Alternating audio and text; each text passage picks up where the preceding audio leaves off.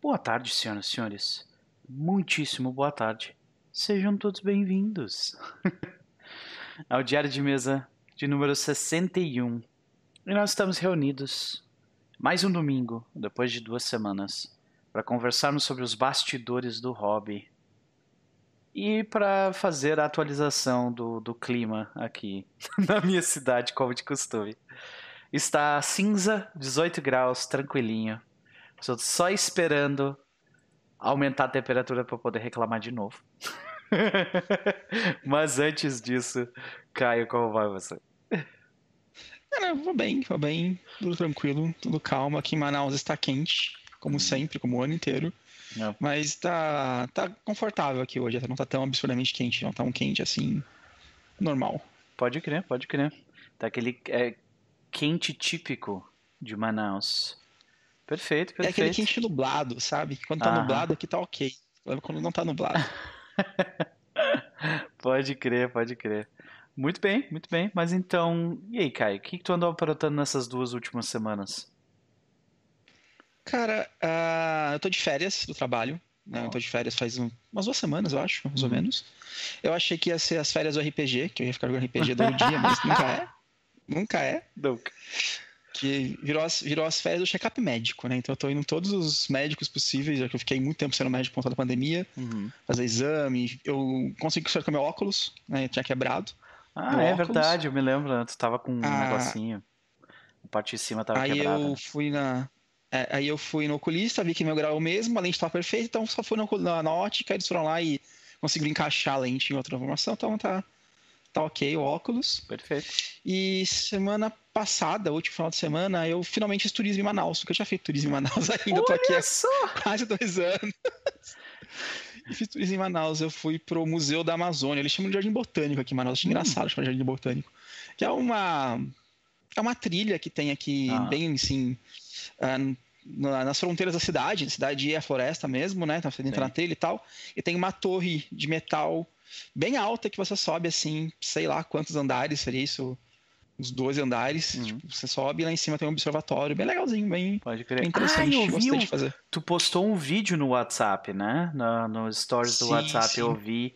É lá então, pode crer, cara. Bem bonito aquele lugar. Ah, foi bem legal, foi bem legal. Caralho, olha aí. Quem disse que RPGistas e nerds não saem de casa? Ah, pelo menos para ir pro meio do é, mato. Só que você sai e fica pensando, nossa, agora eu posso narrar melhor cena quando o pessoal tá no meio do mato, né? É... Então você vê a, o sol batendo copa das copas, a, aquele, as copas das árvores que formam um tapete, né? Pode crer. É muito louco mesmo, né, cara? Mas legal, cara. Legal que tu, tu conseguiu fazer, sair um pouco da rotina, né? Eu estou mergulhado na minha rotina de um jeito que é, recentemente, inclusive, até comentei ontem que eu perdi o controle completo da minha vida essas duas últimas semanas. Que, tipo assim, o celular é quem manda em mim, sabe? Ele diz assim, ah, tu tem X para fazer. Deu, ah, tá, pode crer. Sabe? só reagindo, só reagindo. Nada, tipo assim, premeditado, pensado, nada, saca? Uh, espero que isso acabe. Eu espero que eu consiga tomar controle da minha vida de novo essa semana, porque tem menos coisas para fazer, então tá, tá relativamente tranquilo. Mas e aí, Caio? Anda lendo, vendo ou ouvindo alguma coisa que tu gostaria de recomendar pra gente? Cara, sabe que eu não sei. Eu, fiz, eu, fiz, muita coisa essa semana. Ah. Eu joguei muito videogame, na verdade. Eu tô, tô, jogando Diablo, Diablo 3 no PlayStation 4. Eu uhum. comprei Diablo 3 pro PS4 é legal que roda muito bem no console, porque você tem multiplayer local. Então dá pra juntar quatro pessoas e sair jogando. Acho muito legal isso uhum. aí. Eu, eu, acho que o jogo foi feito para jogar nesse tipo de cenário, assim, uhum. sabe? Ficou muito legal. Então eu joguei Diablo 3, eu não gerei o jogo, o Fael zerou, né? O inteiro, joguei um pouco. Uhum. E deu vontade de jogar RPG nessa, nessa temática. Uhum. Nessa temática, assim, de uma coisa mais épica e tal. Warhammer Fantasy. Uh, Cara, eu, eu tô pensando numa nova campanha de Pathfinder mesmo, que quando ah. terminar, uma das que eu tô começando agora, que vou, vou encaixar, que é nessa pegada, provavelmente. Uhum. Uh, teria que, e, teria que cara, ser num local onde, onde existe essa cultura de dungeon delving bem forte, assim, tipo Absalom e suas dezenas e centenas de fortes esquecidos, tá ligado? Uma parada meio assim. Não seria, não seria tanto mais essa questão de, tipo, aquelas dungeons infinitas que você tá matando Você dá um golpe, matar um cara que você nem viu que existia lá. É mais essa temática de guerra, de diabo, demônio, ah, mais assim, sabe? É. Uhum. Essa temática que eu acho bem legal de Diablo. Uh, cara, eu não lembro se assisti alguma coisa essa semana específica. Acho que não, acho que não. Não lembro. Pode crer, ok, mas fica a recomendação então de Diablo 4 se tu, nessa situação onde tu tá preso com a tua família, tenta convencer teus pais a jogar Diablo 4 contigo. teus familiares, né? Ali pelo menos no local co-op, né? Ah, beleza, beleza. Caio, seja bem-vindo mais uma vez. Vai ser um prazer conversar sobre os bastidores do hobby contigo. Ah, ah Diablo 4 não, né? Diablo 3. Você tava falando Diablo 4, mas é, errei, é o 3. é. Ah, um dia, um dia. É. Um dia a gente chega lá. Um dia. Mas vai sair pro é celular. é vanguardista, né? Já tá chegando, já Isso. tá esperando 4 já. É que eu, eu, eu, comprei um celular só pra jogar Diablo 4. Não, não, não comprei. Comprou, comprou. É, o cara é fã da Blizzard. eu sou mesmo. Infelizmente eu sou. É, eu tenho uma relação de amor e ódio com a Blizzard que é complicado. Mas de qualquer forma.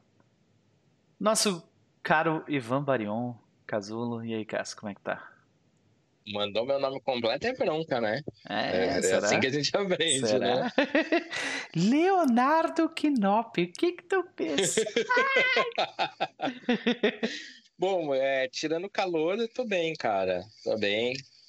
Mas esse calorzinho que tá aqui em São Paulo tá meio desconfortável. É, pois Mas é. Tamo aí. Pode crer, pode crer. Nessas duas últimas semanas tu andou aprontando alguma coisa, eu vi que tu tá postando as paradas interessantes aí no Twitter, né? É, eu tô, eu tô preparando, né, um, um, jogo que a gente vai começar mês que vem, mas a gente já vai fazer a sessão zero na semana que vem, que é o Bubble Ganshu, uhum. que é um uhum. jogo de usa usa a base, né, do sistema Ganshu, que, que é um sistema de investigação, né? Ele é, ele é próprio para investigação, mas no caso o Bubble, ele é uma versão sobre adolescentes. Então aquelas histórias de adolescentes investigando crime é, na escola e tal, meio Verônica Mars, Nancy Drew, e tem uma parte de, de coisas que, que brincam com isso, então ela é bem nessa pegada de adolescentes e tal, uhum. que é uma temática que, que quem conhece sabe que eu gosto bastante de abordar, e a gente vai começar em breve, então eu tô tô lendo o sistema, que eu conheço, eu conheço o sistema Ganshu, mas eu não conhecia a versão exatamente, né? Eu não tinha lido todo o Bubble. E agora eu tô lendo ele. Eu tô gostando bastante. Tem algumas ressalvas, né? Tem uma coisa ali que você fica, puta, será que isso aqui funciona? Uhum. Mas no, no geral, assim, eu tô curtindo. Excelente, ok. É, eu tenho algumas perguntas sobre isso, mas acho que eu vou esperar tu, tu preparar e ler um pouco mais para daí a gente ter essa discussão. Pode deixar. É. De repente, deixar. pro próximo DDM a gente fala um pouco mais sobre isso. Não, com certeza. Até, é. até lá eu já, já terei lido todo, já terei feito a sessão zero. Não sei se a gente já uhum. vai ter começado, mas eu acho que não. Excepcional. Beleza. Uh, então, estivemos aí trabalhando um pouco na, nessa, nesse novo projeto mais um blockbuster adolescente saindo Block, por aí. Não sei, não sei. Blockbuster aí. Ah, Steven, vamos, vamos Steven Spielberg da RPG brasileira. vamos esperar, vamos esperar rolar. Porque é sempre aquilo, né? É, tipo, eu acho que, que não tem. Eu gostaria que tivesse, mas eu acho que não tem receita mágica para fazer um bom jogo de RPG, saca? Uhum. Tipo, uma campanha realmente maneira. Tem uma série de boas práticas que você pode seguir, e eu tento seguir. Tem, tem coisas que. Tipo... Tem, tem determinadas coisas que vão te ajudar, tá ligado? Que é justamente essas boas práticas, né? Então a gente. A gente é, existe. Acho que a gente pode falar um pouco disso antes de começar o, o, a nossa discussão, mas existe uma parte da química entre os jogadores que é difícil de tu explicar. Isso eu concordo plenamente. Tipo assim, como é que tu vai mensurar isso? Como é que tu consegue criar isso, fomentar isso? Uh, muita gente acha que isso é uma parada meio mágica até. A magia do RPG acontece quando, quando rola essa sinergia entre as partes, né? Mas... É, eu, eu, eu, acredito muito nisso, nessa parada da sinergia e não é algo que você possa construir de propósito.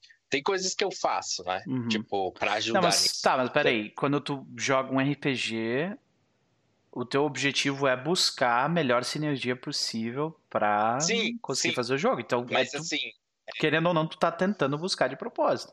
Não, eu, eu, eu tô tentando, mas eu acho que é, não, por mais que você pode seguir todas as, as boas práticas, às vezes vai chegar lá e não vai bater.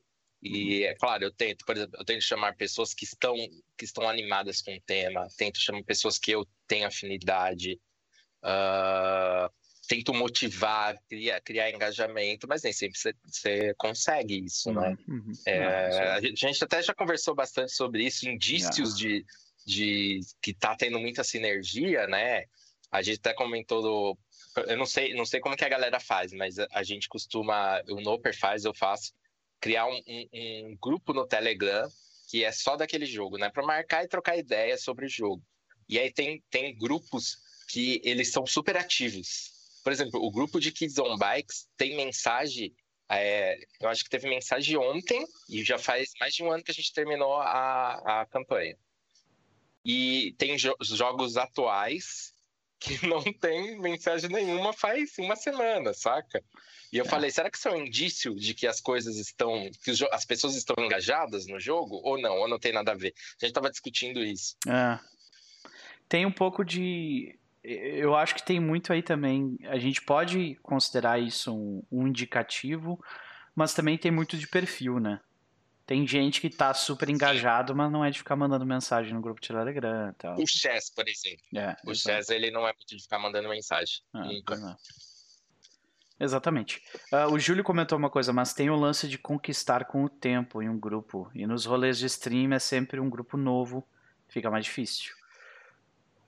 É, é existem. Depende da stream, eu acho. É, pois é. Porque tem gente que joga, tipo, repetidamente com o mesmo grupo e e não necessariamente é melhor por causa disso, sabe? Então, é, é uma coisa é, meio então, complicada. Então, por exemplo, no, no Teara a gente tem, digamos assim, o grupo fixo, né? Uhum. Eu, o Chaz, o Diego e o Capo. Seria o grupo fixo. Então, é, a maioria das mesas está é, nós quatro e pelo menos três de nós, assim, a maioria das mesas no Teara. Tem mesas muito boas, tem mesas mais ou menos e tem mesas ruins. Uhum. É, sei lá, faz parte ah, o Matheus Às vezes tem comentou. a questão de das pessoas não estarem bem aquele dia também, não estarem. Qualquer coisa, qualquer coisa de, sei lá, hoje eu não estou de bom humor, então não vai rolar legal. Simplesmente ah, por coisa disso sim, também. Tem sim, isso. Sim. Não, é, eu, nem, eu nem tô, eu nem tô é, separando pontualmente, tipo, sessão por sessão, porque, é claro, a campanha ela pode ser a melhor possível, ela vai ter altos e baixos. Mas estou é. falando a experiência como um todo, né? Tipo, geral. Sim, sim. É, o Matheus comentou, tem gente que não curte ficar trocando mensagem, que é justamente o que a gente acabou de comentar, e mesmo eu mesmo prefiro conversar por voz. Olha o Caio aí. Vida pessoal, assunto de engajamento, perspectiva de futuro, planejamento, tempo investido. É, a gente vai falar sobre diversas coisas relacionadas a isso, por sinal. RPG e prioridade é o nosso primeiro assunto de hoje. Né? Desculpa que eu tive que tirar o prato daqui, porque o meu gato é um animal selvagem que assim que ele vê qualquer oportunidade de enfiar a fuça em comida que não é dele, né, Taja? Ela faz. Deixa eu, vou até tirar aqui, ó. Deixa eu desativar aqui. Não, peraí, desativei a câmera, não o, o embaçado. Uhum. Aí não sabe mexer na tecnologia é foda, né? É. Ó, uma coisa que, que, eu, que eu acho que é um indicativo de engajamento, pelo menos no TEAR. Deixa eu ver se vocês conseguem ver aqui. O Capo já desenhou o personagem dele e fez uma playlist no Spotify. Não sei se dá pra Nossa, ver aí. Dá, ó. dá pra ver. Ele mandou sim. pra gente aqui, ó. Abemos playlist e aqui a, a, ilustração do personagem dele, que já é uma capa no Spotify pra playlist. Ah. Então, às vezes, os jogos. Antes de começar, a gente não fez nem sessão zero, os caras já estão, tipo, super empolgados e tal. Eu, eu acho isso um bom sinal. Não é garantia, né? Mas é um bom sinal. É, é bom ter amigos que têm esse, esse nível de, né, de habilidade artística Sim. também, né? De poder, porque também, eu adoraria, também. mas, né? Jogar com também, artista é também. outro nível de São Júlio. ah, é, é, pois é. Pois é. Uh, beleza. Gente, uh, aliás, Caio. Caio. Chamei de Caio. Cass. ai, ai. Se a Isa tivesse aqui, ela ia passar meia hora tirando onda do, do caso agora. Ah, mas... sim, sim, sim. Escrever no chat, uhum. mandar mensagem é. no privado. Mas então, Cass, alguma recomendação pra gente essa semana? Cara, além do RPG, como também quem me segue no Twitter talvez já tenha percebido, que eu adquiri um novo hobby, que eu estou nessa de ficar montando puzzles. Sim. E eu comprei uma porrada de puzzles, que também não são lá muito baratos, mas eu estou me divertindo bastante. E, e assim, para mim, é, tem sido muito bom para lidar com a ansiedade, né? Com a ansiedade de, de, desse bagulho de trampo, de quarentena, de tudo mais. Então, às vezes eu tô. Eu tava numa reunião, até, até comentei com, com, com alguns amigos, eu tava numa reunião essa semana e a reunião tava indo para três horas e meia. E em determinado Nossa. momento eu já tava agoniado, sabe? Tipo, aquilo não saia do lugar, aquilo tava me dando uma crise de ansiedade, aí eu peguei o cubo e fiquei lá e montei ele, tipo, o, o, o cubo, o cubo comum, né? Aqui eu não mostrei uhum. ele, mas eu montei ele umas 10 vezes, tá ligado? E aí diminuiu, bom, beleza, vamos voltar pra reunião. E tem me ajudado, assim, eu tenho curtido bastante estudar, montar, e é tipo um, um exercício mental e físico também, né? Você fica ali com a mão tentando montar mais rápido. E eu, eu tô me divertindo bastante, cara. Então essa é a minha recomendação. Fica a recomendação, então, aí de cubos mágicos. É, é assim que chama? Cubo mágico? É, é na verdade, é, é, o, é, o, mais comum é aquele, né? O 3x3, né? O, o, o Rubik, que é, que é conhecido como cubo mágico, mas tem vários formatos, várias. Tem uma infinidade e você sabe, né? Sempre estão lançando novos para arrancar o nosso dinheiro. E eu comprei Sempre. uma par de cubos diferentes. É uma coisa que eu achei engraçado, né? Com essa história toda da pandemia, que a gente começou a fazer reunião em casa por, por chat de áudio, né? Basicamente. Uhum. É que as reuniões do meu grupo se tornaram mais eficientes por chat de áudio do que pessoal, principalmente. Olha só. Por quê? Porque quem conduz a reunião lá sou eu, que eu sou o líder do projeto. E, tipo, como eu faço isso há sei lá quantos anos, no RPG, sabe? Uhum. Conduzindo, conduzindo, entre aspas, reuniões, né? Então, tipo, foi muito mais natural para mim fazer isso com eles do que fazer pessoalmente. Então, atualmente, mesmo a gente estando trabalhando pessoalmente, já fisicamente na empresa, a gente, trabalha, a gente faz reunião por áudio. Todo mundo no seu computador, com a fone de ouvido. Porque melhorou a produtividade. Olha só que maravilha, né? Cara, eu tenho, eu tenho infelizmente, meu chefe ele tem uma tendência a coach, sabe? Ele adora. E Puta ele fala pariu. muito, cara. Ele fala, ele fala, ele é repetitivo. E aí a reunião não rende, saca? E, e é, sabe aquela reunião que você fala, pô, uma troca de e-mail resolvia? Mas não, é uma reunião de três horas e meia. Mas é isso, é isso. É triste. Cara, eu sinto Se fosse muito. jogar RPG, falar, cara, corta, corta isso aí, bora pra próxima a série. Última, a última reunião, eu tive uma reunião esse ano inteiro, tá? Até agora. Tive uma reunião só lá, com, com, com os meus colegas de, de escola e a minha chefe, né? A dona da escola. Uma reunião só. Que foi no final de março. E a reunião foi tipo assim, 45 minutos. Que a gente falou como é que Nossa. a gente ia fazer para tipo, passar as aulas pro online e deu. Foi só isso. Sabe? Cara, eu tive algumas, inclusive eu tive uma reunião de demissão, né? Eu tive que demitir uma pessoa. E é, é foda, tem sido complicado, assim. É, é que, assim, demitir alguém não dá para ser por e-mail. Você está sendo insensível se você demitir alguém por e-mail. Uhum. É, é uma coisa que, infelizmente, é necessária. Essa reunião de três horas, eu acho que já não era necessário. Ah, ok. Beleza, senhoras e senhores. Vamos começar então a discutir um pouco sobre os bastidores do hobby, não é verdade? Sair desse mundo corporativo, das reuniões de três horas e meia, e conversar um pouco sobre o nosso hobby. Então, começando pelo primeiro assunto, Caio, você gostaria de falar sobre RPG e prioridade. Então, taca a ficha, meu velho. Cara, é, é o seguinte. Assim, eu acho que eu sou uma pessoa que eu sou movido a ter um projeto, alguma coisa que seja prioridade na minha vida naquele momento. Aquela coisa que normalmente eu penso nela sempre que eu tenho algum tempo livre, alguma coisa. Alguma coisa para me dedicar, né? E essa coisa ela muda com o tempo né? Durante muita boa, boa parte da minha vida essa coisa foi minha graduação na faculdade.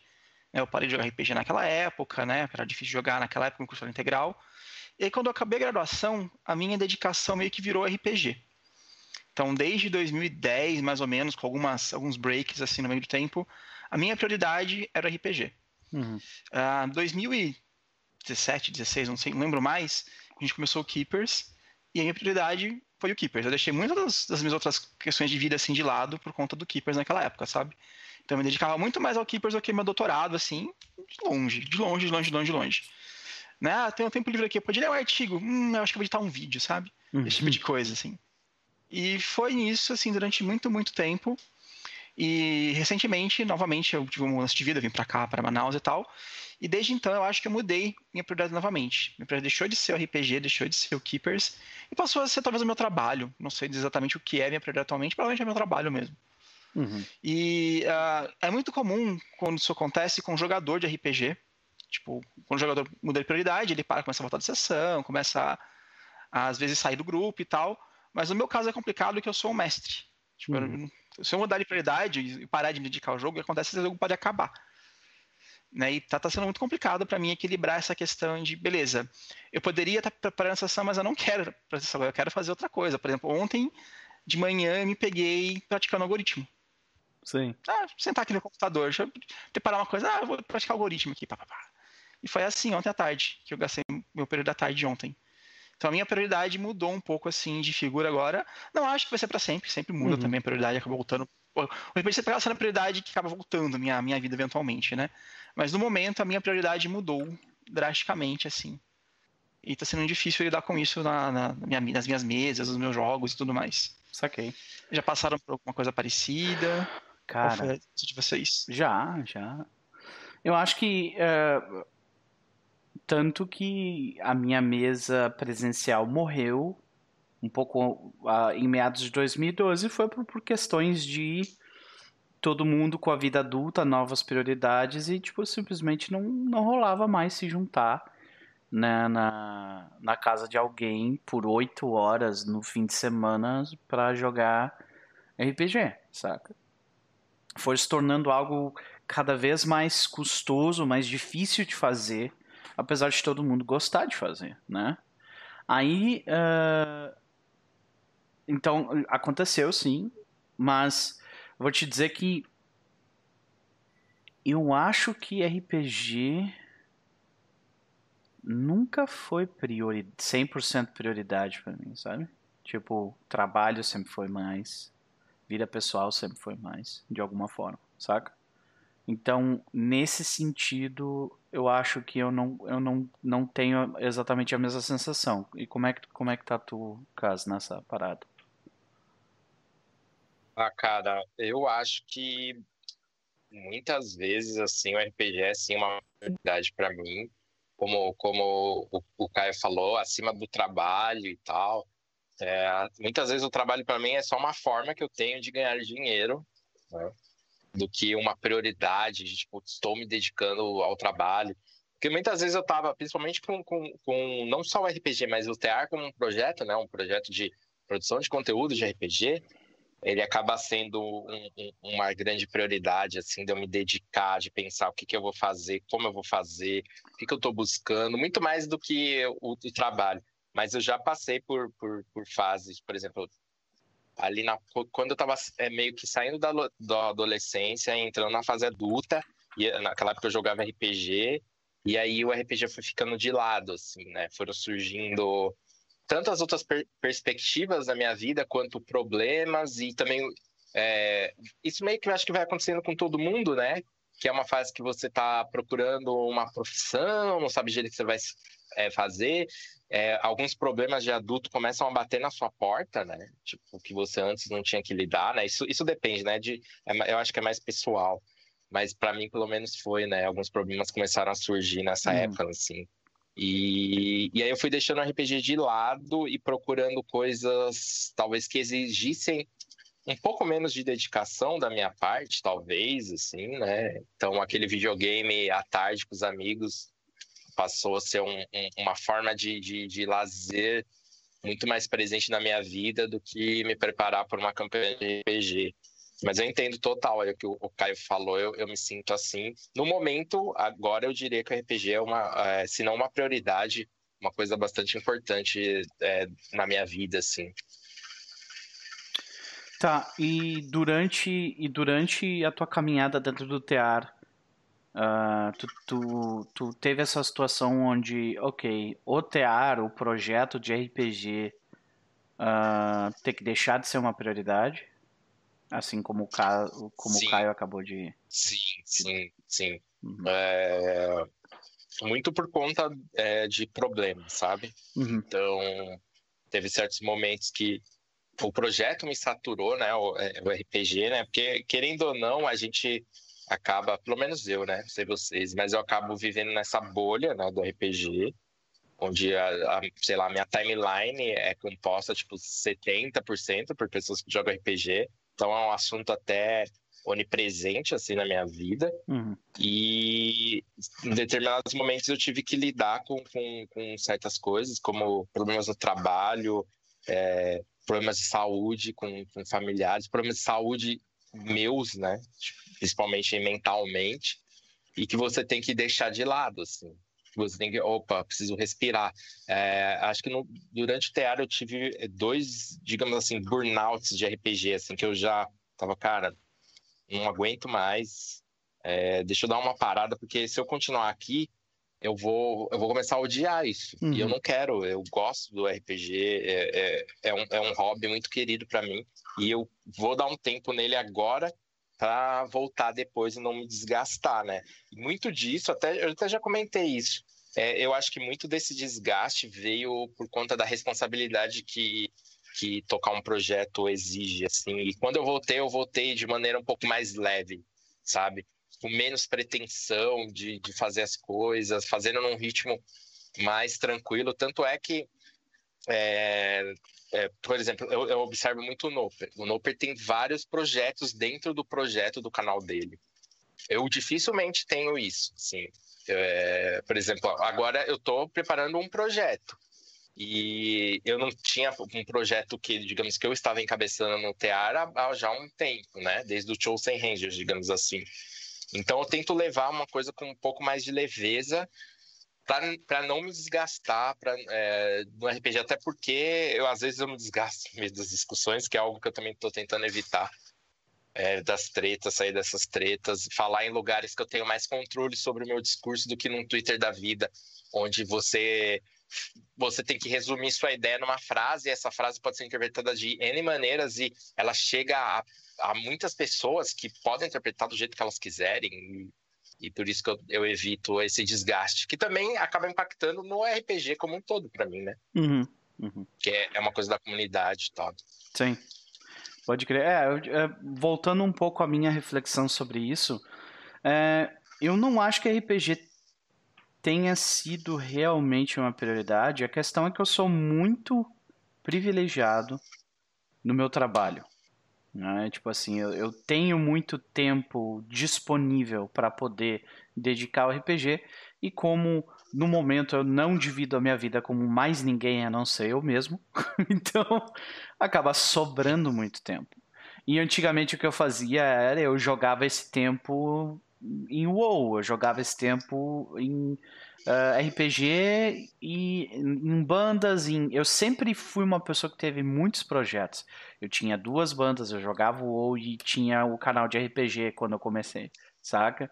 Uh, e a única diferença é que agora, depois desde que eu me mudei, eu não tenho mais as bandas, então é, e não estava jogando WoW. Então o, o, o RPG meio que assumiu, tomou conta dessas, desse espaço, saca? E eu falei, beleza, eu tô com o tempo livre, vamos lá, sabe? Mas eu queria voltar ao assunto para esse sentimento em específico que o Caio tem, que ele demonstrou ali, que é aquela parada assim. Eu poderia estar me preparando para RPG agora, mas eu quero estar fazendo outra parada. Né? Ah, e eu vou te dizer que existem pouquíssimos momentos da minha vida RPGística onde eu realmente pensei isso.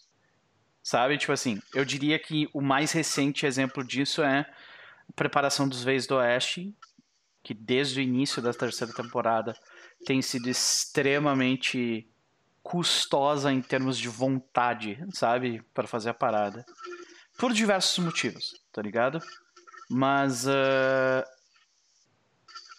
Mas olhando para trás, olhando para tipo a minha biografia RPGística, são poucos momentos onde eu, onde eu tive essa sensação.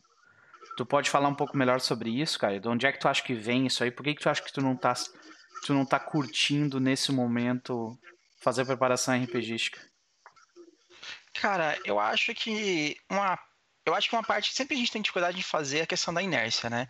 Tipo, a tendência dos uhum. corpos se manter em movimento, não movimento, e parados começarem a se movimentar. Uhum. Então, quando você tava nessa, nessa pique de toda semana sentar e preparar o jogo do final de semana, uh, é difícil você parar, de você, você conseguir parar isso. E eu, eu parei com isso já, por várias questões aí, fora do meu controle, não é porque eu não queria, porque eu não tinha como mesmo, né, por, uhum. por questões de, de. Beleza, eu fiquei dois anos no RPG, chegou assim em janeiro, hum, eu tenho que defender o doutorado.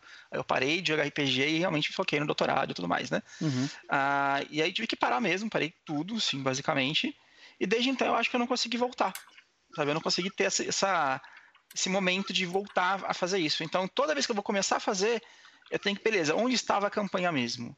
Beleza, ah, é assim, assim, assado. Ah, eu tenho que tomar muita coisa, assim. Então, eu tenho uma, uma, uma curva enorme, enorme de aprendizado que eu tenho que passar por ela para voltar a fazer isso. E eu faço essa curva, beleza, passo por ela, aí jogo uma sessão, duas, aí normalmente algum empecilho, aí depois volta, toda essa questão, sabe, essa barriga, essa inércia de conseguir fazer isso que eu acho que me motiva a fazer, porque é um trabalho grande, assim, de retomada, principalmente, sabe? Acho que esse é o grande problema. Uhum. E nós estamos no nível alto de RPG, né? Um nível super alto de campanha. Ah. E já isso por si já é, um, já é algo complexo de se lidar, né? No sistema eu jogar, que é uma coisa complicada pra caramba. Tu tá nessa parada, né? Tipo, é, é, esse, essa é a minha dificuldade também com os Vezes do Oeste. É um jogo de nível 10 de Pathfinder. Então o trabalho braçal é, tipo, absurdo tá ligado? Porque tu tá jogando Pathfinder, então se propõe que tu vai que tu vai é, desafiar os, os personagens da forma como eles foram propostos em Dungeon Crawl, né, com sessões de Dungeon Crawls grandes, intrínsecas, cheias de detalhes interessantes e tal. Cara, é, eu não tenho, eu não tenho saco para isso. eu realmente não tenho saco para isso. Sabe? É, é, esses D&D-like de nível alto, é, para mim, é... Eu descobri recentemente, inclusive, que é algo que eu não, não curto. O pior é que eu gostava disso. Uhum. Tipo, eu gostava de fazer isso, sabe? Eu gostava, beleza, vamos ver o que eu posso pegar esse personagem aqui pronto, por exemplo, no caso do Pathfinder, para deixar ele mais forte do que ele é, uhum. por exemplo. Eu adorava fazer esse tipo de coisa, trocar uns níveis de classe e tudo mais. Mas eu não sei, tipo, eu acho que. Tem outra coisa também que eu acho que aconteceu nesse meio tempo aí que meio que deu uma animada para mim, bastante uhum. grande, na questão da prioridade, que é a questão de fazer parte de uma comunidade maior. Tipo, eu fazia parte de uma comunidade grande, que era do Pathfinder. Uhum. Bem grande, uma das maiores do RPG. Ah, Como o Pathfinder 1 morreu, tipo, eu não fico mais, beleza, saiu um livro novo esse, esse final de semana, vamos ver o que, que é, uhum. esse mês e tal. Os meus jogadores quando saia livro novo, eu não precisava falar para eles saiu livro novo. Eles já chegavam para mim, olha, saiu livro novo, tem tal classe, que essa classe e tudo mais. Tinha essa questão de você estar tá acompanhando alguma coisa que já era mais viva, que deixava você meio assim, ligado o tempo todo nessa questão, sabe? Você nunca podia. Se eu dormisse um dia, saiu um livro do Pathfinder. Eu já estava desatualizado. E como já o Pathfinder 1, que é o sistema que eu jogo, morreu assim há mais de um ano já, Tipo, eu meio que perdi essa parte mais, assim, de acompanhar alguma coisa que eu tinha naquela época, sabe? De, de um sistema, de um cenário. Ah, qual vai ser a próxima Adventure Path que vai sair para ele e tal, assim. É, e a comunidade, ela, tipo, se moveu para outra parada e tu não, né, tu não conseguiu curtir tanto quanto a comunidade essa parada do PF2, então realmente faz sentido. Uhum. Tu meio que, além de tu tá com essa dificuldade de preparação, tu tá com uh, essa desconexão de forma geral com a comunidade. Eu te entendo perfeitamente. Eu acho que esse sentimento de desconexão, todos nós aqui sentimos, pelo menos em algum nível, né? Tu com, tu com a comunidade de Pathfinder, eu com a comunidade de criadores de forma geral, e o Cas, eh, acho que também, né? De alguma forma ou outra, não quero colocar palavras na tua, na tua boca, mas mutado. Eu, eu, tava, eu tava com o microfone aberto e eu mutei para falar. Enfim, uhum. eu me sinto meio desconectado da comunidade como um todo, no sentido do, dos jogos que eu prefiro, da abordagem que eu prefiro, é, com a abordagem que a comunidade, digamos, mais presente prefere, assim. Mas é, sei lá, isso acho para mim acho que isso nunca foi um impacto muito grande como do fazer parte da comunidade RPG nunca foi algo que me alimentou, sabe? Uhum. Nunca foi um, um, um, boost aí para eu continuar, é, sabe? Eu vou te dizer que para mim também não, mas é, é, aquela sensação de, tipo, a gente tá aqui a cada 15 dias, às vezes tentando levantar determinadas. Uh, uh, falar sobre determinadas determinados princípios, determinadas ideias, levantar boas práticas, discutir uh, discutir tipo o hobby de forma uh, casual, mas ao mesmo tempo analítica, né? Uh, trocar experiência e a, e a, gente vê muitas vezes o, o discurso que, que se propaga mais dentro da nossa comunidade é uma parada que pra gente já, tipo assim, já é uma discussão vencida, só que aquilo tá, tipo, ecoando muito mais do que tu gritando aqui no fim de semana, sabe? É, é, eu, eu tuitei outro dia, assim, que, ah. que eu acho que não existe assunto superado. Não só em RPG, né? Como tudo. A gente, a gente que, que, que produz conteúdo, que, que reflete sobre ele, tem que estar tá constantemente repetindo as mesmas coisas e ainda corre o risco de aparecer uma voz é, mais relevante, né, com mais uh, alcance, mais, mais alcance, que vai dizer algo totalmente contrário e não importa se é certo, se é errado, se é se é benéfico ou maléfico para a comunidade e você tipo, foda-se, né? Então, então a gente tá, tá, sei lá, desde que eu comecei o TEAR, a gente está ali falando uh, para com esse, esse rolê de bom mestre, para com esse negócio, tipo, isso afasta o iniciante, isso intimida o iniciante, isso evita de criar novos e novas pessoas mestrando, porque elas têm medo, porque a gente cria uma cultura de que o mestre é foda, o mestre é endeusado, mas aí, de repente, eu acordei e comecei a ver dois, três, quatro cursos sobre mestres com promessas de Coach. como você vai usar técnicas cinematográficas para fazer a melhor mesa do mundo e tá aí, né? Esse, esse Nunca tá fique tá sem uma mesa. Uh, depois de fazer esse, esse curso, você jamais deixará de ter um grupo de RPG. Exato, e aí esse, esse discurso, ele, ele, ele, ele tá ecoando e ele tá incentivando essa cultura do endeusamento do mestre, porque é, agora o cara precisa até fazer um curso para ser, de fato, bom mestre, e a gente tem que continuar falando, a gente tem que continuar falando que, pô, não, não é assim, mano, a boa mesa tem mais a ver com a sinergia e, e é isso, é, é, é, um, é um trabalho infinito, tá ligado? É, é frustrante às vezes? É. é. Mas é, mas uh, o Metal ele levantou. Assuntos não, não, não morrem porque tem sempre gente nova chegando. Sim, sim mas sim. uma das minhas maiores críticas atuais é justamente porque tem muito criador que cria no vácuo, tá ligado? E, cara, a gente tá na internet, velho. Tipo, se informa pelo menos um pouco antes de sair criando, saca? mas você acha que. Mas você acha que, que, que, que abrindo um pouco a discussão, né? Saindo completamente na, na, é, na tangente do, do, de prioridades, é. Uhum. Mas rapidinho. Você acha que, que, que um criador ele, ele tem esse, essa obrigação, dever uh, de, de se situar para criar, para criar sobre, talvez criar sobre um legado, né? Que é, é, que é isso que você está falando. Eu estou, eu estou observando o legado que os outros criadores. Depende muito de fizeram. que tipo de criação tu tem, cara. Se, por exemplo, se, se tu vai, fa vai fazer. Ah, nessa semana em dicas de RPG, cara, se tu vai falar de dicas sobre RPG, eu acho que como criador é uma boa prática tu verificar o que, que já existe feito, saca? E, e ter isso em mente quando tu for fazer as, as tuas coisas, sabe? Eu acho que depende do que você quer como criador. Aí eu tô meio perdido na, na, no termo criador. Você falou um criador de um jogo ou um criador de conteúdo? Alguém conteúdo. que vai pegar algo que já existe e criar sobre, tá? Conteúdo. Aí eu acho que eu concordo um pouco com você sim. Que se você for falar sobre alguma coisa que já existe, você tem sim que. Mas até de criação de jogo, cara. Tipo existe. assim, quanto, é. vocês não estão cansados de, tipo, chegar alguém dizendo que, tipo, reinventou a roda e aí tu vê é só um clone de OSR, de D&D, tá eu ligado? Acho que não. Você quer fazer isso, você quer fazer isso como comercial? Beleza, aí talvez tem que precisar do mercado, é tudo mais complicado.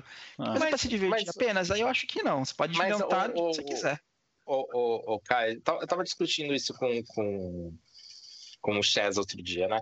essa, essa, esse rolê da, da, criação sobre um legado, né? Então a gente tem o game design e o, o, o, game design ele evolui. Quando eu falo evolui, eu falo no sentido de alteração, não falo no sentido de ficar melhor, porque uhum. fala no sentido literal ele da palavra tem tendências, evolução. né? Ele tem tendências, ele segue essas direções. Ele, ele vai se alterando e tal. Independ... Isso daí eu não quero fazer juízo de valor se é, se é bom ou ruim, porque isso direto isso vem em pauta. Eu já queria jogar esse pano quente aí. Mas o, o, o game design ele evolui. Então, é, diferentes game designers vão é, encontrando várias novas soluções para problemas antigos, né? Problemas. Mas, tipo assim, como que eu resolvi um conflito social? Aí você tem. Ah, fulano resolve assim, o ciclano resolve assim. E aí você vai criar um jogo que o conflito social é um, é um, é um ponto central. Qual solução eu encontro? E eu acho que no RPG, às vezes, a gente vê, muitas vezes, a pessoa que, que, que, que cria no vácuo sai, é, quebrando a cabeça para chegar numa mesma solução que o fulano já chegou. Ah. Saca? E, tipo, era necessário? Talvez se ela só estudasse, ela já teria aquela solução quase pronta. É, né? Um exemplo de, de, um, de uma galera que fez um, fez um jogo legal que não criou no vácuo foi Pathfinder primeira edição tá ligado? Eles chegaram assim, ó, nós gostamos disso aqui. Como é que a gente pode trazer isso para um patamar diferente? Pathfinder primeira edição 3.5. Mas eu acho que, que aí a gente está falando um pouco sobre um jogo que tem pretensões de realmente ser um jogo comercial, beleza. Pode ser comercial com Pathfinder, pode ser um jogo pequenininho que você vai fazer um Kickstarter e vender. Algo bem seu, assim, nada, tem produções grandes. Ok. Agora, pode ser que o cara goste de criar sistemas. Tem um monte de gente aí na internet, eu sou contra, particularmente, okay. o pessoal que fica lá, vou criar o meu sistema para jogar o meu RPG. Uhum. Tem muita gente que cria o sistema primeiro, para depois criar o cenário. Okay. Eu acho que não funciona. Já, já, já, fui, já, tive essa, já fiz isso também e desisti. Mas tem gente que se diverte muito fazendo isso, criar o seu próprio sistema. Uhum. Então, para eles, para esse pessoal, fica divertido sentar assim, de frente para uma, uma folha em branco e começar a jogar ideias de: olha, como a gente pode resolver isso? Eu sou isso contra é o Caio. Se, se diverte. Eu sou contra. Confesso que eu sou contra. Porque não dá certo. Não tô falando de você, Júlio Matos, tá? Pelo amor de Deus. Mas aquele gente que nunca jogou nada de RPG na vida, Sim. né? Tipo, nunca jogou, sei lá, um Pathfinder, um D&D, qualquer jogo aí. Nada, jogou, sei lá, uma, uma sessão de um jogo, putz, vou fazer um melhor. Isso eu acho que não funciona, minha, minha opinião, assim. Eu vejo muito isso no Facebook. É, mas sabe então, qual é o, o maior problema que eu tenho com essa galera que cria a parada no vácuo? É porque, é, justamente, tu, tipo, tu faz um puta de um esforço para chegar numa solução que já foi encontrada, muitas vezes, tá ligado? Ou tu, tu acaba criando uma coisa que já foi criada e é só uma, uma nova vezes, iterações. Mais tá? vale a jornada e não o fim do caminho. Sim. É, concordo. Não, concordo. Okay. Eu, eu concordo com, contigo essa, essa frase meio coach aí, mas eu concordo. É. É, mas, é, mas, mas eu, eu, lembro, no Roda, quando a gente fazia o Roda da Aventura, que para quem não sabe era um programa que tinha lá no RPG Notícias, que era um bate-papo é, pouco similar ao que a gente faz aqui, mas só que era, tinha muita gente e sempre tinha muitos convidados, né? Então, é, o programa ele tinha muito um teor de divulgação, sabe? De, de divulgar novas pessoas que estão produzindo. E direto a gente chamava a galera que estava construindo seu sistema, seu sistema novo, seu jogo novo, e que estava aí botando a cara a tapa para publicar, para divulgar e tal. Cara, várias vezes chegava uma galera lá e, e, tipo, a gente começava a bater o papo, ah, como é seu sistema, o que, que ele tem diferente, porque tipo, meio que tentar vender a ideia. Muitas vezes era um jogo que já existia, que, entre aspas, assim, comercialmente é, e até intelectualmente ele não tinha razão de viver, de, de existir, porque ele era um jogo igual a, a, a vários outros, saca? Uhum. Era um jogo que vinha com essa proposta de não, eu tô fazendo um D&D melhor, só que a pessoa só conhecia a D&D, ela não conhece os outros jogos e ela tá achando que tá reinventando a roda, mas pessoas já fizeram isso lá atrás, uhum. muito tempo, saca? Você via um monte de jogos assim, meio genéricos, sabe? Porque, porque as pessoas não tinham lá muita é. bagagem de game design. Isso acontece... O que eu vejo, o que eu vejo muito é gente que pega um, um jogo de videogame que ela gosta, por exemplo, Final Fantasy, escolhe o seu aí que você preferir, e um D&D e tenta misturar os dois, fazer uma, uma, uma cria profana uhum. dos dois, sabe? Então isso é o que a maioria das pessoas fazem de jogos nesse, nesse sentido. Pois é. Pega um jogo eletrônico, um jogo, hum. um jogo não eletrônico e mistura. Olha o Chaz aí. Eu fiz isso. a gente conversou sobre isso na. na, na... Roubei seu tema, Chess. O Chess levantou essa bola na conversa que a gente teve outro dia. Sobre construir em cima de um legado, né? Usurpei. Ah. Mas, Mas, então... enfim, no, no, inclusive, teve um caso que foi exatamente isso, o, o, o, Caio. Teve um jogo que a gente pegou lá pra, pra dar uma moral pro cara, que era exatamente isso. Era um D&D de Final Fantasy. Era isso. Mas enfim, continua. Desculpa te cortar. Não, tranquilo, tranquilo. Eu, eu agora que a gente fez essa isso. vírgula, é, agora que a gente uh, fez essa vírgula sobre, sobre criação num vácuo, por favor, gente, leia coisas, porque vocês vão Uh, por exemplo, um exemplo bem rápido que aconteceu. Uma pessoa leu um artigo que saiu na, na uh, uh, Geek, Geek Girls e fez um vídeo que foi que foi que foi de alguma forma ba não baseado, mas tipo, ela foi provocada por aquele artigo e daí fez um vídeo fazendo uma discussão. Se tu tá criando num vácuo, cara, tu nunca, tu nunca vai ter isso, saca? Tipo, tu nunca vai ser. Porque tu, tu não tá te informando pelas, é, pelas coisas que já foram criadas. Então é, é, é difícil, mas beleza. Voltando ao assunto de RPG prioridade. eu acho que, uh, de forma geral, o maior, o maior problema que eu vejo aí, Caio, na, na tua situação, é que tu tá numa. Tu tá numa, numa, numa posição de muita responsabilidade, né? E tu tem aí diversos projetos, né, que estão tipo em andamento ainda. E, cara, é, é aquele momento onde tu precisa ser tu precisa ser verdadeiro contigo mesmo e, e, tipo verdadeiro com as pessoas que fazem parte desse projeto contigo, saca? Chega lá, tá acontecendo isso aqui. O que, que a gente pode fazer? Sabe? Uh, dá um tempo. Uh, ou, ou então, sei lá, corta alguns jogos uh, e joga um jogo, tenta fazer ele do início ao fim sem começar outros projetos, tá ligado? Tipo, coisa assim, sabe? Porque senão, velho, senão vai acontecer aquilo que eu já te, eu já te, te avisei há um tempo atrás. E tu tá seguindo o caminho do William, meu antigo amigo de RPG que sumiu. Nunca mais vi ele, tá? E eu não tipo, quero que isso eu aconteça. Eu não me vejo assim, desligando 100% do RPG. O que pode acontecer é que já aconteceu antes, de eu sumir por um tempo, aí eu voltar depois, sabe? Isso provavelmente acontece, pode uhum. acontecer. Uhum. O que eu tenho feito, tentado fazer, é já cortei jogos, sim. Eu já, uma campanha que é que você jogava, inclusive, acabou, né? Que é o Hell's Vengeance, que era a campanha menos preferida de todo mundo, assim, do, do, do Keepers. Ela só existia porque ela era a campanha meio que antagônica de Hell's Rebels. É a razão dela existir. Então, eram duas campanhas que passavam ao mesmo tempo, antagônicas e tal. Mas, assim, acho que nunca foi a preferida de ninguém. Então, ela acabou assim por essa razão, digamos assim. Então, eu tô com quatro campanhas. Jogando uma, para falar a verdade. Que é a Hell's Rebel, assim, joguei essa semana, inclusive. E a que tá mais próximo de terminar também. As outras três campanhas tem a do, do Boku no Hero, que é a que o pessoal mais gosta de assistir. Que ela, ela tá acontecendo a passos lentos. Ela nunca foi uma campanha muito rápida, pra falar a verdade, sabe? Jogava uma vez por uhum. mês uma coisa assim. Ela está acontecendo ainda. O próximo jogo não, não, se desenrolou ainda por culpa do Fox, porque eu encomendei uma arte dele para a próxima ah, campanha. Próxima Fox! Que... E aí, cadê a arte, Fox? Caralho. Que, é, deve estar terminando já e tal, que a gente vai usar. E a próxima sessão vai ser bem legal, né? Esquisito. Uhum. E as outras duas eu não consigo, tipo, eu não consegui parar para marcar assim ainda, sabe? Uhum. Tipo, a, a mais difícil é a de Tormenta, porque a, a, campanha. Tem duas campanhas que são do zero, né? Que é a de Tormenta e Boku no Hero. Uhum. Boku no Hero não tenho trabalho nenhum para mestrar. Eu sento no computador, começo a escrever tropes de anime e sai. É muito fácil de preparar essa, essa, essa campanha. Assim, sabe? Tem que preparar a imagem, Sim. é a parte mais difícil. Ele rola a, a roleta dos tropos de anime. E... Hum, é, é fácil, cara. Né?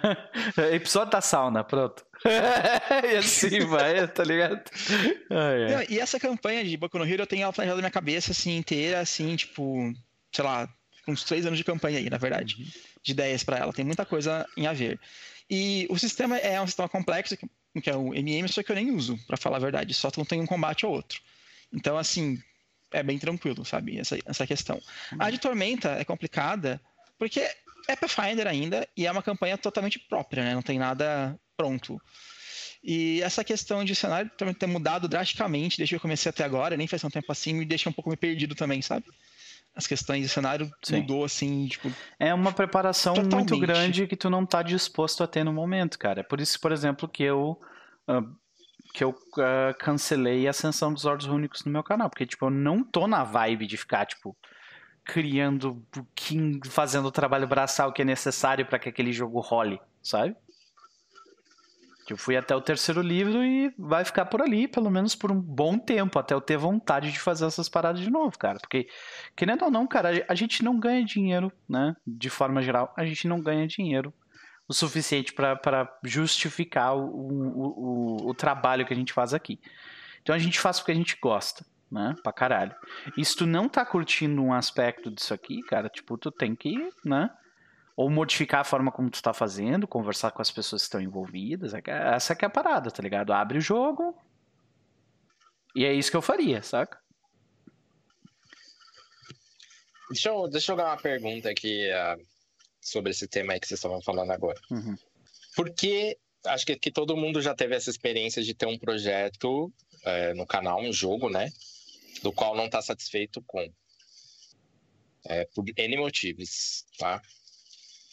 É, o que, que, segura vocês a, a, continuarem nesse, nessa campanha? O que, Cara... que o que, que, impede de, de falar assim, galera, não tá legal, vamos terminar, acabou, vamos fazer outra coisa? De Hell's Rebels eu tinha várias travas que me, me Hell's Vengeance, desculpa, tá, tá tudo ok, uhum. que me impediam de parar Hell's Vengeance assim. A primeira era para ser essa campanha ligada com Hell's Rebels, que é uma das campanhas que eu mais gosto de jogar atualmente, então ela tinha essa interconexão entre elas que era bem legal, mais ou menos, para falar verdade foi mal feito pela Paz. Tipo, eram as campanhas que acontecem ao mesmo tempo, um grupo bom, um grupo mal, numa guerra civil, e elas, tipo, praticamente não se comunicam, assim. Deveria ter mais espaço de comunicação entre elas. Eu estava criando esses espaços, mas, assim, não estava tão legal, mas era um atrativo da campanha. Tinha isso tinha uma questão de que uh, tem algumas pessoas que eu mestrava que só jogavam Hell's Vengeance. Então, se eu terminasse Hell's Vengeance, as pessoas iam ficar órfãos de mestre. Então, isso era uma coisa que me fazia, me fazia continuar mestrando Hell's Vengeance também. Então, teve pelo menos umas duas pessoas que, quando acabei a campanha, pelo menos comigo, não tem nenhum outro jogo rolando. Então, isso era uma coisa que me impedia de acabar a campanha também, sabe? aquela questão de eu vou parar de mostrar para esses caras que são meus amigos e tudo mais, essa questão de mestre. E a terceira que também me fazia eu impedir de parar a campanha é por ser uma campanha de stream, tinha um monte de gente que gostava de assistir essa campanha. A gente podia não estar gostando de jogar, mas tinha um monte de gostava de assistir. Gente que só assistia ela, só, só assistia uhum. Hell's Vengeance no canal. Então eu ficava, putz, isso que eu vou parar, as pessoas vão ficar tristes essa, e por aí vai. Essa parte da, da stream é, é muito pesado para mim. Porque a gente sabe o quanto tempo é necessário para uma pessoa se dedicar a assistir uma campanha. Por exemplo, uma pessoa que vai começar a assistir a Serpente dos Cabeças agora, ela vai ter que passar por 110 horas de conteúdo, mais de 110 horas de conteúdo. Então, uh, a decisão de cancelar o troço, a pessoa que assistiu 110 horas, tipo, e tu vai cancelar aquilo. É, se eu fosse espectador e a pessoa simplesmente corta e cancela, eu me senti meio puto da cara, porque eu queria ver a história até o final. É uma dedicação que eu tive da mesma forma como, tipo assim, porra, como assim a série foi cancelada, sabe?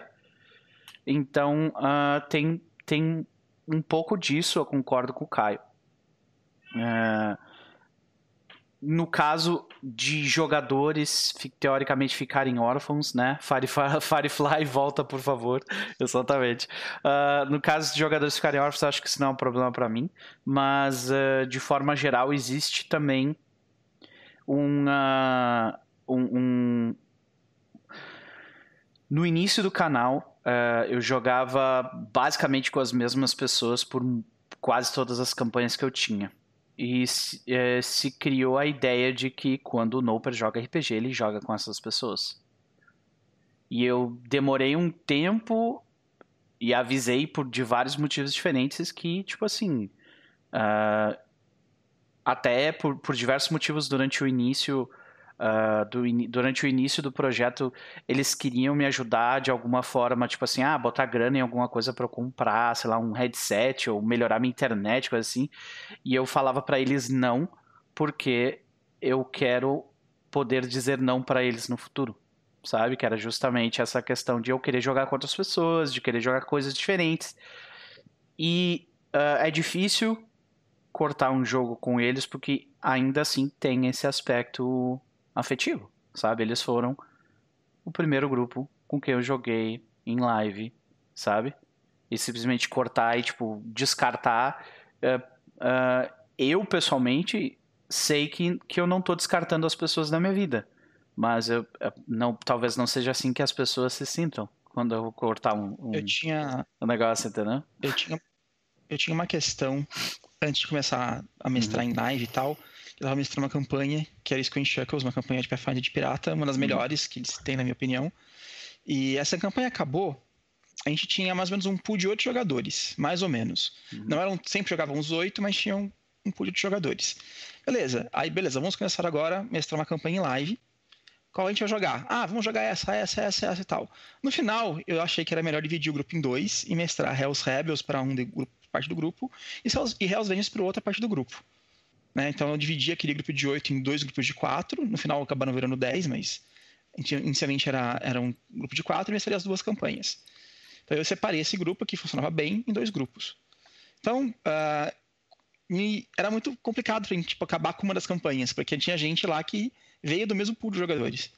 Uma das pessoas era o Stephen, que saiu né, do Keepers, então não é tão problemático, mas o Musgo, por exemplo, que jogava com a gente Hell's Vengeance, não está em nenhum outro jogo do canal. Então ele ficou sem RPG, por exemplo. Quando uhum. eu acabei com o Vengeance. É, e, e, a gente meio que. Eu, eu entendo a posição do Kai nesse sentido, porque eu me sinto meio que, tipo. Eu sei que eu não estou descartando a pessoa da minha vida. Mas talvez a pessoa se sinta assim, sabe? Daí eu me sinto mal, saca? Por causa disso. Então, é, esses dois motivos são. Mas também tem muito a ver com, por exemplo, assim, pô, falta só mais um pouquinho, sabe?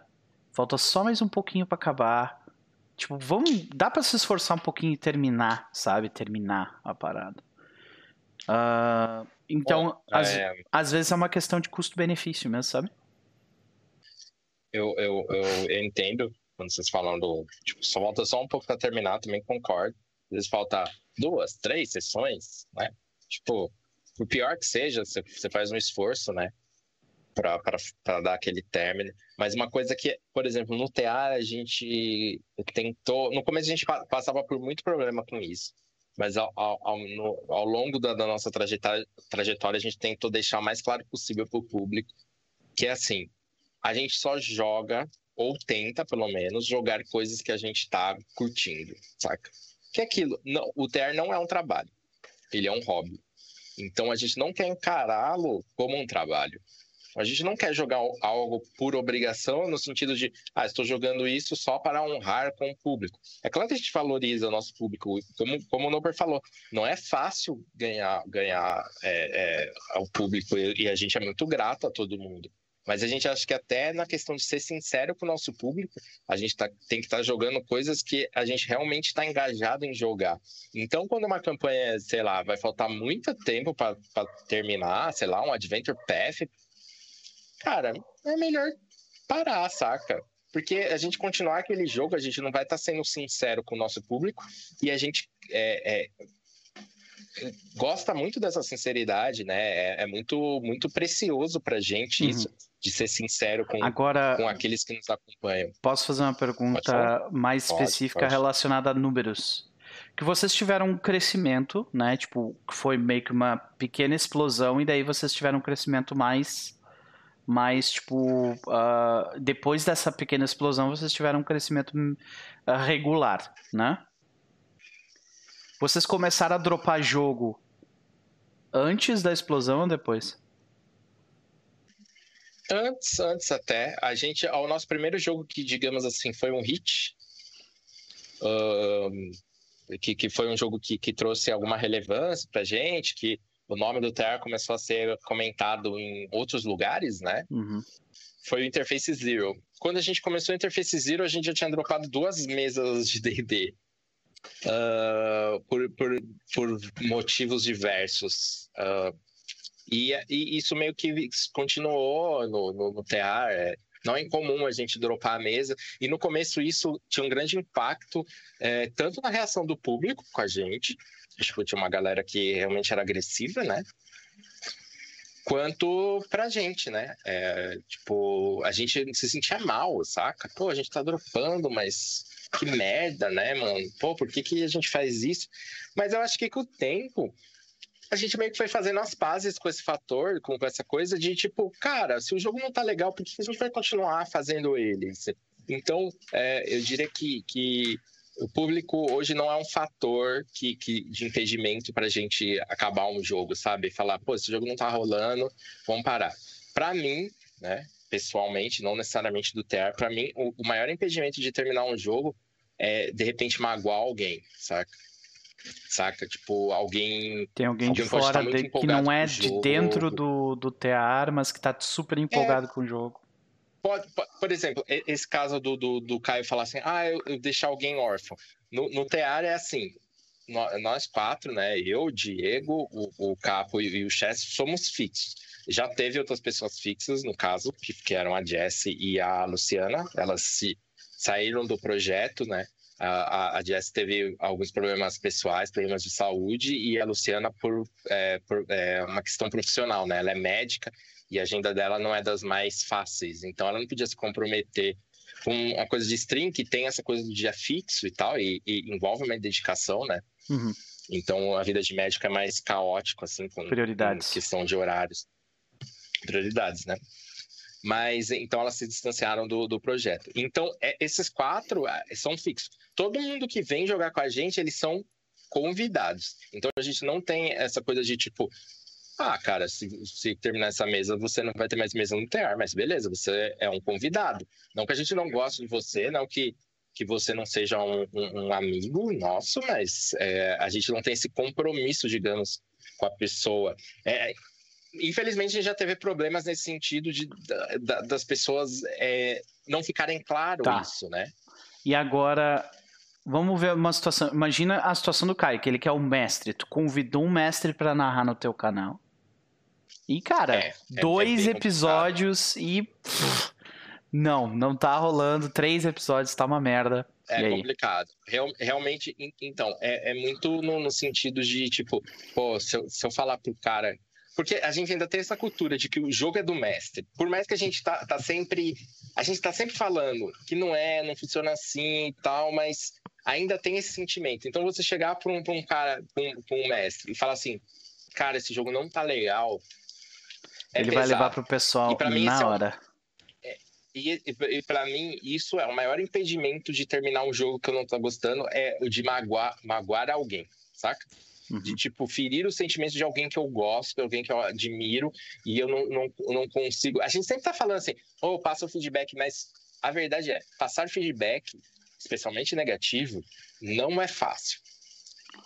É difícil, você pode magoar as, as pessoas, as pessoas reagem de, de maneira diferente. A, a gente está em estágio diferente do que a, o, o, o, meio corporativo chama de inteligência é, emocional, emocional, né?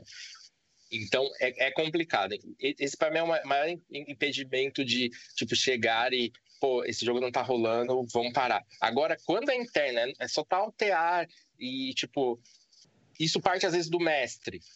Por, por, exemplo, já partiu algumas vezes de mim, já partiu muitas vezes do chess.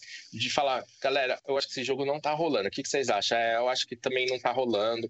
Então, beleza, vamos, vamos matar. Tipo, a gente, a gente é, quando era assim, opa, Será que dá para terminar esse jogo em uma ou duas sessões? Dá? Vai, vai ser um final ok? Não que seja bom, mas ok? Dá. Foi o caso de Vampiro, por exemplo. Tem gente que pergunta, pô, mas o que aconteceu que Vampiro terminou de repente? Foi isso. O jogo chegou uma hora que não estava fluindo. o chess, muitas, muitas vezes, já, é verdade, uma história. Cara. Mas, por exemplo, o Vampiro foi isso. O Vampiro foi tipo, o jogo começou muito bem, pelo menos na minha opinião, tava todo mundo muito empolgado, tanto é que o, o Capcom já apareceu. Cara, fiz uma abertura pro, pra esse jogo, uma abertura foda, tá todo mundo ah. empolgado, eu gostava muito do meu personagem. Mas aí, à medida do jogo, não foi fluindo. Saca? O jogo não fluiu direito, em parte por causa do sistema, em parte por, é, por talvez falta de bagagem dos jogadores e tal. O Chess não gostou muito do sistema também. Eu, eu não tenho tantos problemas com ele, mas tem alguns. Mas o jogo não Não, não me deixa começar a falar bem. disso de novo. Isso, o, o, e aí a gente falou, beleza, esse jogo tá capenga, né, galera? E o Chess tava mega empolgado com o Pathfinder na época também. E aí? E aí, a gente dropa o jogo ou a gente termina? Ah, vamos terminar, mais uma sessão a gente termina. E aí foi aquele final abrupto, mas a gente terminou e pra gente foi vitória, né? Que a gente tem esse. Uma... Pode falar. Uma verdade que eu costumo sentir é que as pessoas empolgam muito com jogos novos, assim. É muito comum. Vamos jogar tal coisa. Tipo, o pessoal empolga muito com jogo novo. Ah, muito, muito, muito mesmo. Recém saiu. Ah, vamos jogar. Novidade. Não, precisa, nem ser, precisa nem ser um jogo recém saído, mas pode ser um jogo. Pessoal, vamos começar uma nova campanha, um novo one shot. O pessoal empolga direto, assim. Nossa! Hum. Eu comentei isso, no, eu já meio que divulguei assim no Keepers qual seria a próxima campanha uhum. que eu vou mestrar depois de Rebels. Cara, tem ficha pronta já. Divulguei isso feira. Eu tenho ficha pronta desses, dos personagens da próxima campanha, assim, sabe? Que massa. É, às vezes, às vezes, talvez o que tu, o, o que a gente precisa às vezes é esse, esse para se reencontrar dentro do hobby é começar de novo, tá ligado? Eu, eu pessoalmente gosto bastante, eu, eu abordo muito o RPG experimentando novos jogos, assim. É. É, às vezes dá certo, às vezes dá errado, mas é uma procura que, que eu gosto, sabe? Uhum. Mas acho que é isso aí. Ok, perfeito. Matamos então prioridades no RPG, senhoras e senhores. Vamos para a próxima discussão que. Uh, tendo em, tendo em, em, em, voga essa situação atual sobre, sobre discursos, combater discursos que a gente não acha legal, né? E passar tanto tempo da nossa vida gastando energia discutindo discurso negativo, ao invés de fazer isso, a gente vai discutir um discurso que pelo menos eu considero positivo, que é você deveria jogar outros sistemas. Ok? Então vamos lá. Uh, gente. gente, eu gostaria de conversar um pouco sobre isso. Uh, eu, eu, acredito que os três aqui. Não, não, não acredito, não. Eu tenho certeza que os três aqui jogam diversos tipos de sistemas diferentes. Mas eu gostaria de voltar para o momento onde isso começou a acontecer. Vocês se lembram quando que vocês tiveram a experiência de pular de um sistema para o outro pela primeira vez? Começar com caça. Cara, eu vou dividir isso em dois momentos, tá? Uhum. Uh, porque eu, quando eu comecei a jogar, comecei a jogar com GURPS, né? Eu já contei essa história aqui. É o pa passado, que... passado negro de, de caça. Um passado obscuro. Isso, então, obscuro. eu comecei isso. a jogar o, o, o, o GURPS, né? Com, com uma galera que me chamou. Ah, você já ouviu falar de RPG e tal? E nesse grupo ele já conheceu alguns jogos além do GURPS, em especial o Vampiro. Então eu comecei a jogar GURPS já com essa sombra do Vampiro. Pô, a gente precisa um dia jogar Vampiro, porque Vampiro é foda e você joga com um monstro, né? Porque era uma coisa diferente ali, a gente jogava com o herói e de repente você tá jogando com um monstro, tá? Sim. Uh, mas aí eu conheci nessa época e tal, no, no, decorrer ali dos anos 90, dos anos 2000, eu conheci outros poucos jogos, porque até no Brasil a gente não tinha tanta opção assim, né? É, naquela época é, os títulos eram raros, então a gente tinha alguns títulos dominando, como GURPS, o Storyteller e, e o D&D. E, e aí surgindo algumas coisas é, de maneira marginal, e de vez em quando a gente tinha um destaque, tipo 3DT, que pela sua questão de ser acessível, né, vendendo a banco de jornal, ele ficou muito popular. Tormenta. Mas é, eu, eu conhecia meio que os jogos que estavam aí, que meio que todo mundo conhecia, saca? Eu não conhecia uhum. nada muito diferente. Só que quando eu voltei a jogar é, ali entre 2012 tá, então, e 2013... Mas só para pontuar isso, então, a, a, tua, a tua primeira experiência RPGística já foi plural. Então, tu já, quando começou a jogar RPG, tu sabia já que existiam outros sistemas. Sim, e... sim, sim, sim. Porque, assim, o, o, foi um cara meio que, que jogava com uma galera. Né? Uhum. Assim, ele, ele, ele foi convidado para jogar com uma galera. Uhum. Só que era. Ele não era do grupo. Ele jogou algumas vezes com os caras. E aí os caras jogavam GURPS e jogavam Vampiro. E os caras falavam para ele desses jogos. Quando ele trouxe o RPG para a gente, tipo, ah, tem esse jogo, GURPS e tal, e ele nem tinha o um livro, ele tinha uma ficha. Uhum. Ele também já veio com essa mitologia do vampiro. Sim, então, que é atrelando entrei... um sistema diferente a uma experiência nova. Sim, né? completamente nova. Ah, não, você joga com vampiro, não sei o quê. E aí, quando tipo, eu fui na. na é, falei, pô, curti demais essa, esse bagulho de RPG, eu quero comprar o livro que eu quero entender. E eu tinha nove anos, nove, dez anos. Tipo, uhum. eu, eu, não tinha o hábito da leitura. Ler um livro de 200, 300 páginas era um sacrifício tremendo. Uhum. E quando eu fui com o dinheiro né, de, da mesada para comprar um livro, eu tinha na minha frente o GURPS, que custava 35 reais, eu lembro disso, e vinha com três dados, que pareciam mármore, três D6 muito bonitos, e tinha um vampiro, que custava, se não me engano, 40 reais, mas ainda teria que comprar os dados de Isso. 10 faces. Que eram caros pra caralho. Eu né? comprei o GURPS por causa disso, saca? O vampiro era muito atraente para mim é, com 9, 10 anos, porque, cara, na capa tinha recomendado para 18 anos, então aquele livro era muito sedutor para uma criança. Isso, exato. É, a capa era linda, tá? Verde, é. mármore com aquela rosa. Você joga com monstros, era um bagulho muito sedutor. Uhum. Mas só que tinha essa barreira. Porra, D10, o D10 era caro, velho. Ah. E, tipo, você tinha que precisar de uma porrada e o outro já vinha com os 3 D6 e todo mundo tem D6. Você consegue em qualquer lugar, pegava do War. E Engraçado, né? GURPS, mas... Em tempos de discussão sobre acessibilidade, nós temos um exemplo de por causa de 5 reais a pessoa começou a sua história RPGística com GURPS e não vampiro. É, é tipo, eu já jogava o GURPS, Sim. mas é, eu, não, mas você tem que levar em consideração uma coisa. Isso foi em que ano? 90 aí. Isso foi lá pra 94, 95. É. Cara, 5 reais essa época era, era muita coisa, sim, sim. Era, era, era. Tipo. 5 é, pila era no McDonald's, velho. Tu ia no McDonald's, 5 pila. Cara, 35 reais hoje, às vezes, é um almoço meu, tá ah, ligado? Foda-se. Naquela época, 35 reais eram alguns meses de mesada. Tipo, de, tipo, isso porque eu era privilegiado de receber mesada. Porque muitos dos meus amigos não recebiam mesada, saca? Receber 10 reais por mês dos pais não era todo mundo que tinha, né? Sejamos sinceros. Uhum. Mas então, tinha, tinha essa questão. Eu comprei o GURPS. Depois de um tempo, eu comprei o Vampiro. E aí a gente jogou o Vampiro. E aí eu comprei só o livro do Vampiro. E daí, como que os D10?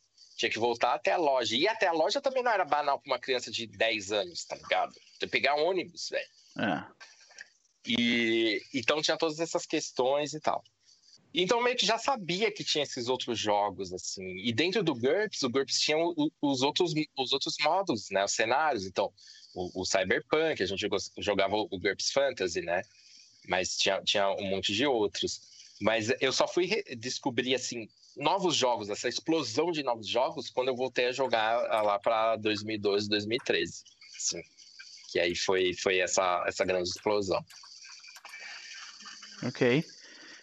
Estou uh, respondendo ali, o, o, o, Júlio Matos ele acabou de dizer, não importa o quanto a gente mostre, o quanto, o quanto o jogo mais popular é inacessível, o verdadeiro fã não aceita. Mas Júlio Matos, se eu vou pro Acre eu encontro uma mesa de quinta edição. Então quinta edição é acessível. não, não é. Aí, é. Né? É, é complicado, né? É, pois é.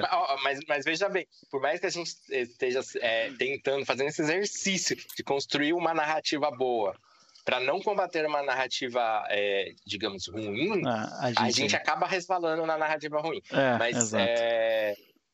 continua aí.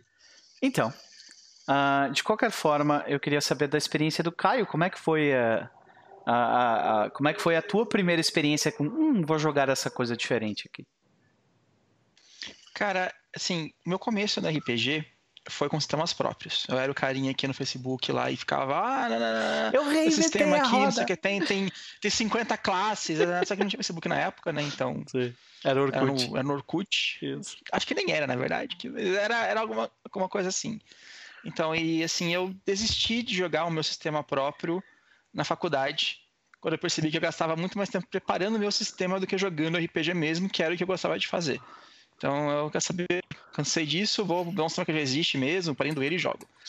E eu acho que foi mais ou menos pouco depois dessa época que eu comecei a encontrar outros sistemas. Que foi quando eu comprei no Mercado Livre uma, uma coleção de miniaturas de D&D quarta edição, na época era novidade quarta edição, fazia alguns anos que tinha assim, e eu comprei um kit lá do Mercado Livre que vinha os livros, os três livros básicos e mais um monte de miniatura. Fiquei felizão naquela época, era tava começando a ganhar dinheiro, né, tipo, com minhas bolsas de, de mestrado e tal, uhum. era podendo gastar meu próprio dinheiro com, com RPG, era uma coisa legal. E nesse meio tempo, eu percebi, descobri que o contato de quem tinha comprado no Mercado Livre, ele tinha estudado na cidade onde eu morava na época, que era São Carlos. Ele, tinha, ele, era, ele era de São Carlos. Não morava mais lá, ele morava em São Paulo, mas ele era de São Carlos. E uh, nesse meio tempo, uh, ele falou: Olha, tem um pessoal aí em São Carlos que joga RPG. Se quiser, eu posso apresentar isso pra vocês e tal, vocês podem jogar juntos e coisas assim. Aí, beleza, né? Sempre fui, eu sempre fui assim, a, a pessoa que jogava RPG. Eu era sempre o mestre, digamos assim. A pessoa que eu chamava meus amigos para mestrar o meu sistema próprio. Alguma coisa assim. Beleza, né? Vamos, vamos conhecer esse pessoal novo aí e tal. E esse pessoal novo foi o pessoal do Keepers, basicamente, né? O Max, Mariana, acho que os dois que sobraram do, do, da época do Keepers. Uh, e já na primeira vez que me encontrei com eles, eu joguei um jogo que eu nunca tinha ouvido falar na minha vida, que foi o Warhammer 40k, né? Foi basicamente o... Qual deles foi mesmo? É o da Inquisição, não lembro o nome dele agora. Tem uns quatro jogos de 40k é. aí. Foi, foram todos parecidos, eu não lembro o jogo especificamente agora. E a, como eu comecei a jogar com esse pessoal, a gente começou a experimentar vários jogos diferentes. Eram jogos já antigos, para falar a verdade, não tinha nada muito assim que isso da onda saindo nessa época. É, Dark Heresy, esse mesmo. Dark fala. Heresy. Dark Heresy, que era, acho que é o primeiro deles no 40k. Aí toda semana, todo mês, a gente jogava uma coisa diferente. A gente jogou Dark Heresy, a gente jogou D20 Modern na época, que também não era, também já era antigo. A gente jogou Cyberpunk 2020, jogou várias coisas diferentes. E nesse meio tempo de eu, eu tava meio imerso nessa coisa de conhecer sistemas novos, com esse pessoal aí que tipo jogava muitos sistemas novos, eu mesmo comecei a atrás de sistemas novos. E o que eu trouxe para esse pessoal foi, foi o Mouse Guard, que foi o meu primeiro sistema que eu fui buscar, assim, diferentão dos uhum. que eu uhum. jogava. E o que, que te chamou a atenção nele? O que, que te atraiu? Tipo, hum, sabe? Eu vou dar uma olhada nesse aqui. Ter ganhado, ter ganhado o N. Foi o que foi ah, desse jogo aqui, ganhou o N. Pode crer. Foi o que fez ir atrás dele, basicamente. Pode crer. Daí eu peguei assim, eu li, pô, parece legal esse jogo, vamos ver como que é. Aí eu comprei na Amazon, na época, dólar não era 5 reais, dólar era tipo 2 reais, 1,80. Uhum. Tava barato. Comprei o livro, chegou assim, rápido na época, né? Não tinha. Curitiba ainda não era uma pedra no meu sapato naquela época. Aí comprei, chegou menos de um mês e eu devorei o livro assim em um dia, algo assim, e fui mestrar. E a minha primeira experiência mestrando Mouse Guard foi muito, muito, muito, muito boa. Foi tipo uma das melhores que eu tive assim, muito tempo jogando RPG. tava jogando mais. Eu mestrava mais Pathfinder, jogava mais os, 40, os vários vertentes 40k, que eu jogava bastante lá. E, mas a primeira experiência que tive com Mouse Guard foi muito, muito, muito boa mesmo, assim. Uhum. E eu acho que eu não tive uma experiência ruim com o Mouse Guard até, até hoje. Nem um dia que eu ter criança jogando Mouse Guard, né? Que a gente entrou numa cabana e na real vocês encontram um rato ensanguentado, sem perna, e a menina falou, nossa, meu hamster errou ontem pra mim e tal. Foi. Pra eles, traumatizante, a experiência foi boa, pra mim mesmo assim. E acho que foi aí, foi mais ou menos 2010, 2011 que eu comecei a, a entrar em contato com outros jogos de maneira geral. Uhum, entendi. É, é eu, eu acho interessante porque, tipo, uh, vou contar a minha experiência, né? Eu comecei jogando RPG com Vampira Máscara terceira edição. E, uh, e até um bom tempo. Hum, valeu. Eu vou dizer que o meu primeiro ano eu só sabia da existência de, uh, de vampiro. Aí eles falaram, ah, tem D&D. Aí a gente jogou D&D 3.0 na época. E eu achei uma merda. Uh, aí, uh, na, não sei, não me lembro exatamente o porquê que eu achei uma merda na época, mas eu, minha primeira experiência com D&D não foi boa, minha segunda experiência com D&D não foi boa, e só foi a terceira ou quarta, que foram, tipo, muitos anos depois que eu, que eu, que eu tive, que aí eu gostei da experiência de D&D. Mas foram diversos anos onde eu tinha a mentalidade de que, tipo assim, cara, eu vou jogar RPG, eu vou jogar vampiro, ou algum jogo adjacente a vampiro, tipo lobisomem, mago, para ter experiências diferentes. A gente atrela a ideia de jogar um sistema diferente para ter uma experiência diferente. Né? Agora fica aí a dúvida, né? Se essa é a visão do, do RPGista médio. Se primeiro o RPGista médio sabe que existem diversos outros RPGs, e se eles sabem que esses outros RPGs, se eles atrelam sistemas diferentes a experiências diferentes, né? Uh, porque uh, se nós formos pegar, por exemplo, o mercado americano, onde D&D é obviamente muito maior do que, do que a, até a própria sigla do RPG, né? Uh, eu diria que tu pode, tu pode encontrar com pessoas que jogam D&D há anos e nunca jogaram outros sistemas e podem até não saber que eles existem, né? Mas eu acho que no Brasil essa realidade é um pouco diferente, né? De forma geral, porque nós temos RPGs brasileiros que têm bastante destaque, né? E porque a máquina da propaganda do D&D não foi tão forte aqui na América Latina quanto foi lá. Né? E aqui no Brasil e aqui no Brasil nós tivemos. O DD nasceu nos Estados Unidos e já foi, desde o princípio, por todos os tempos, o RPG mais jogado. É. Aqui no Brasil, né, o, ele não foi o primeiro RPG mais jogado. Teve hum. outros, teve GURPS. o GURPS, teve o próprio Vampiro. Vampiro, que eu acho que passou, foi o mais hum. jogado durante uma época lá. Hum. Só depois que chegou o DD que se tornou o mais jogado. É, então teve toda essa questão aí de ele não ter iniciado, assim, as pessoas saudosistas do RPG, ah, lembra lá nos anos 90 que é. jogava Vampiro ou jogava GURPS, né? Tem, tem muito tem disso. muito isso. Tem muito isso mesmo, realmente. Então, uh, de forma geral, né, é, eu passei muito tempo dizendo, não, se eu for jogar, se eu for jogar RPG, eu vou jogar vampiro, lobisomem, mago ou alguma coisa assim. Porque eu tentei jogar D&D e eu achei as minhas experiências foram ruins, é só rolação de dado, pá, né, aquela, aquele monte de, de generalização grosseira, né? E no final das contas, eu me privei absurdamente. Uh, mesmo eu. Uh, eu não sou. Eu não odeio DD, tá? Eu odeio V5, mas não odeio DD. pra ter uma noção. Então, uh, a situação é um pouco diferente. Eu só fui depois de seis anos jogar de fato, tipo, dar uma chance pra DD e ter experiências que eu jamais conseguiria ter jogando Vampiro. Jamais. Simplesmente impossível eu ter a experiência de um dungeon crawl em Vampiro à Máscara. Sabe? É... E outra coisa, né? Os jogos eles são sobre coisas diferentes também, né? E eu acho que é isso que, que muitas vezes a gente, a gente vê acontecendo, né? Por que, que vocês acham que as pessoas têm tanta resistência a trocar de sistema? Cara, acho. Bom, primeiro, primeiro é um pouco de, de ignorância, tá? Mas no sentido de não ter informação, tá? Porque às vezes a gente fala, ah, é porque o cara é burro, não. Porque não tem acesso à, à informação, realmente ele tá, tá no escuro. Segundo que é oneroso, né? A gente está no Brasil e, e, e, e, primeiro a gente tem uma questão financeira de você adquirir outro jogo não é fácil não é barato. E às vezes você, além de adquirir os livros, você tem que adquirir dados personalizados. Uh, às vezes não é só um livro. Então a gente tem é oneroso financeiramente, mas também é oneroso na questão do tempo. Você tem que aprender um novo jogo. E isso, de certa forma, pode ser traumático. Tem gente que adora é, ler um, um, um, um, jogo de, de RPG. Tipo, o Chess, por exemplo, um dos hobbies dele é ler jogos.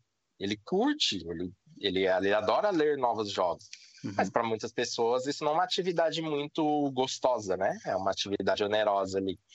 Então tem, tem, tem essa, essa resistência de, pô, mas eu já dediquei tanto tempo da minha vida a aprender D&D, por que, que eu vou aprender esse outro jogo que eu nem sei se ele vai vai ser bom, saca? É, uhum. Porque todo novo jogo para você é uma aposta.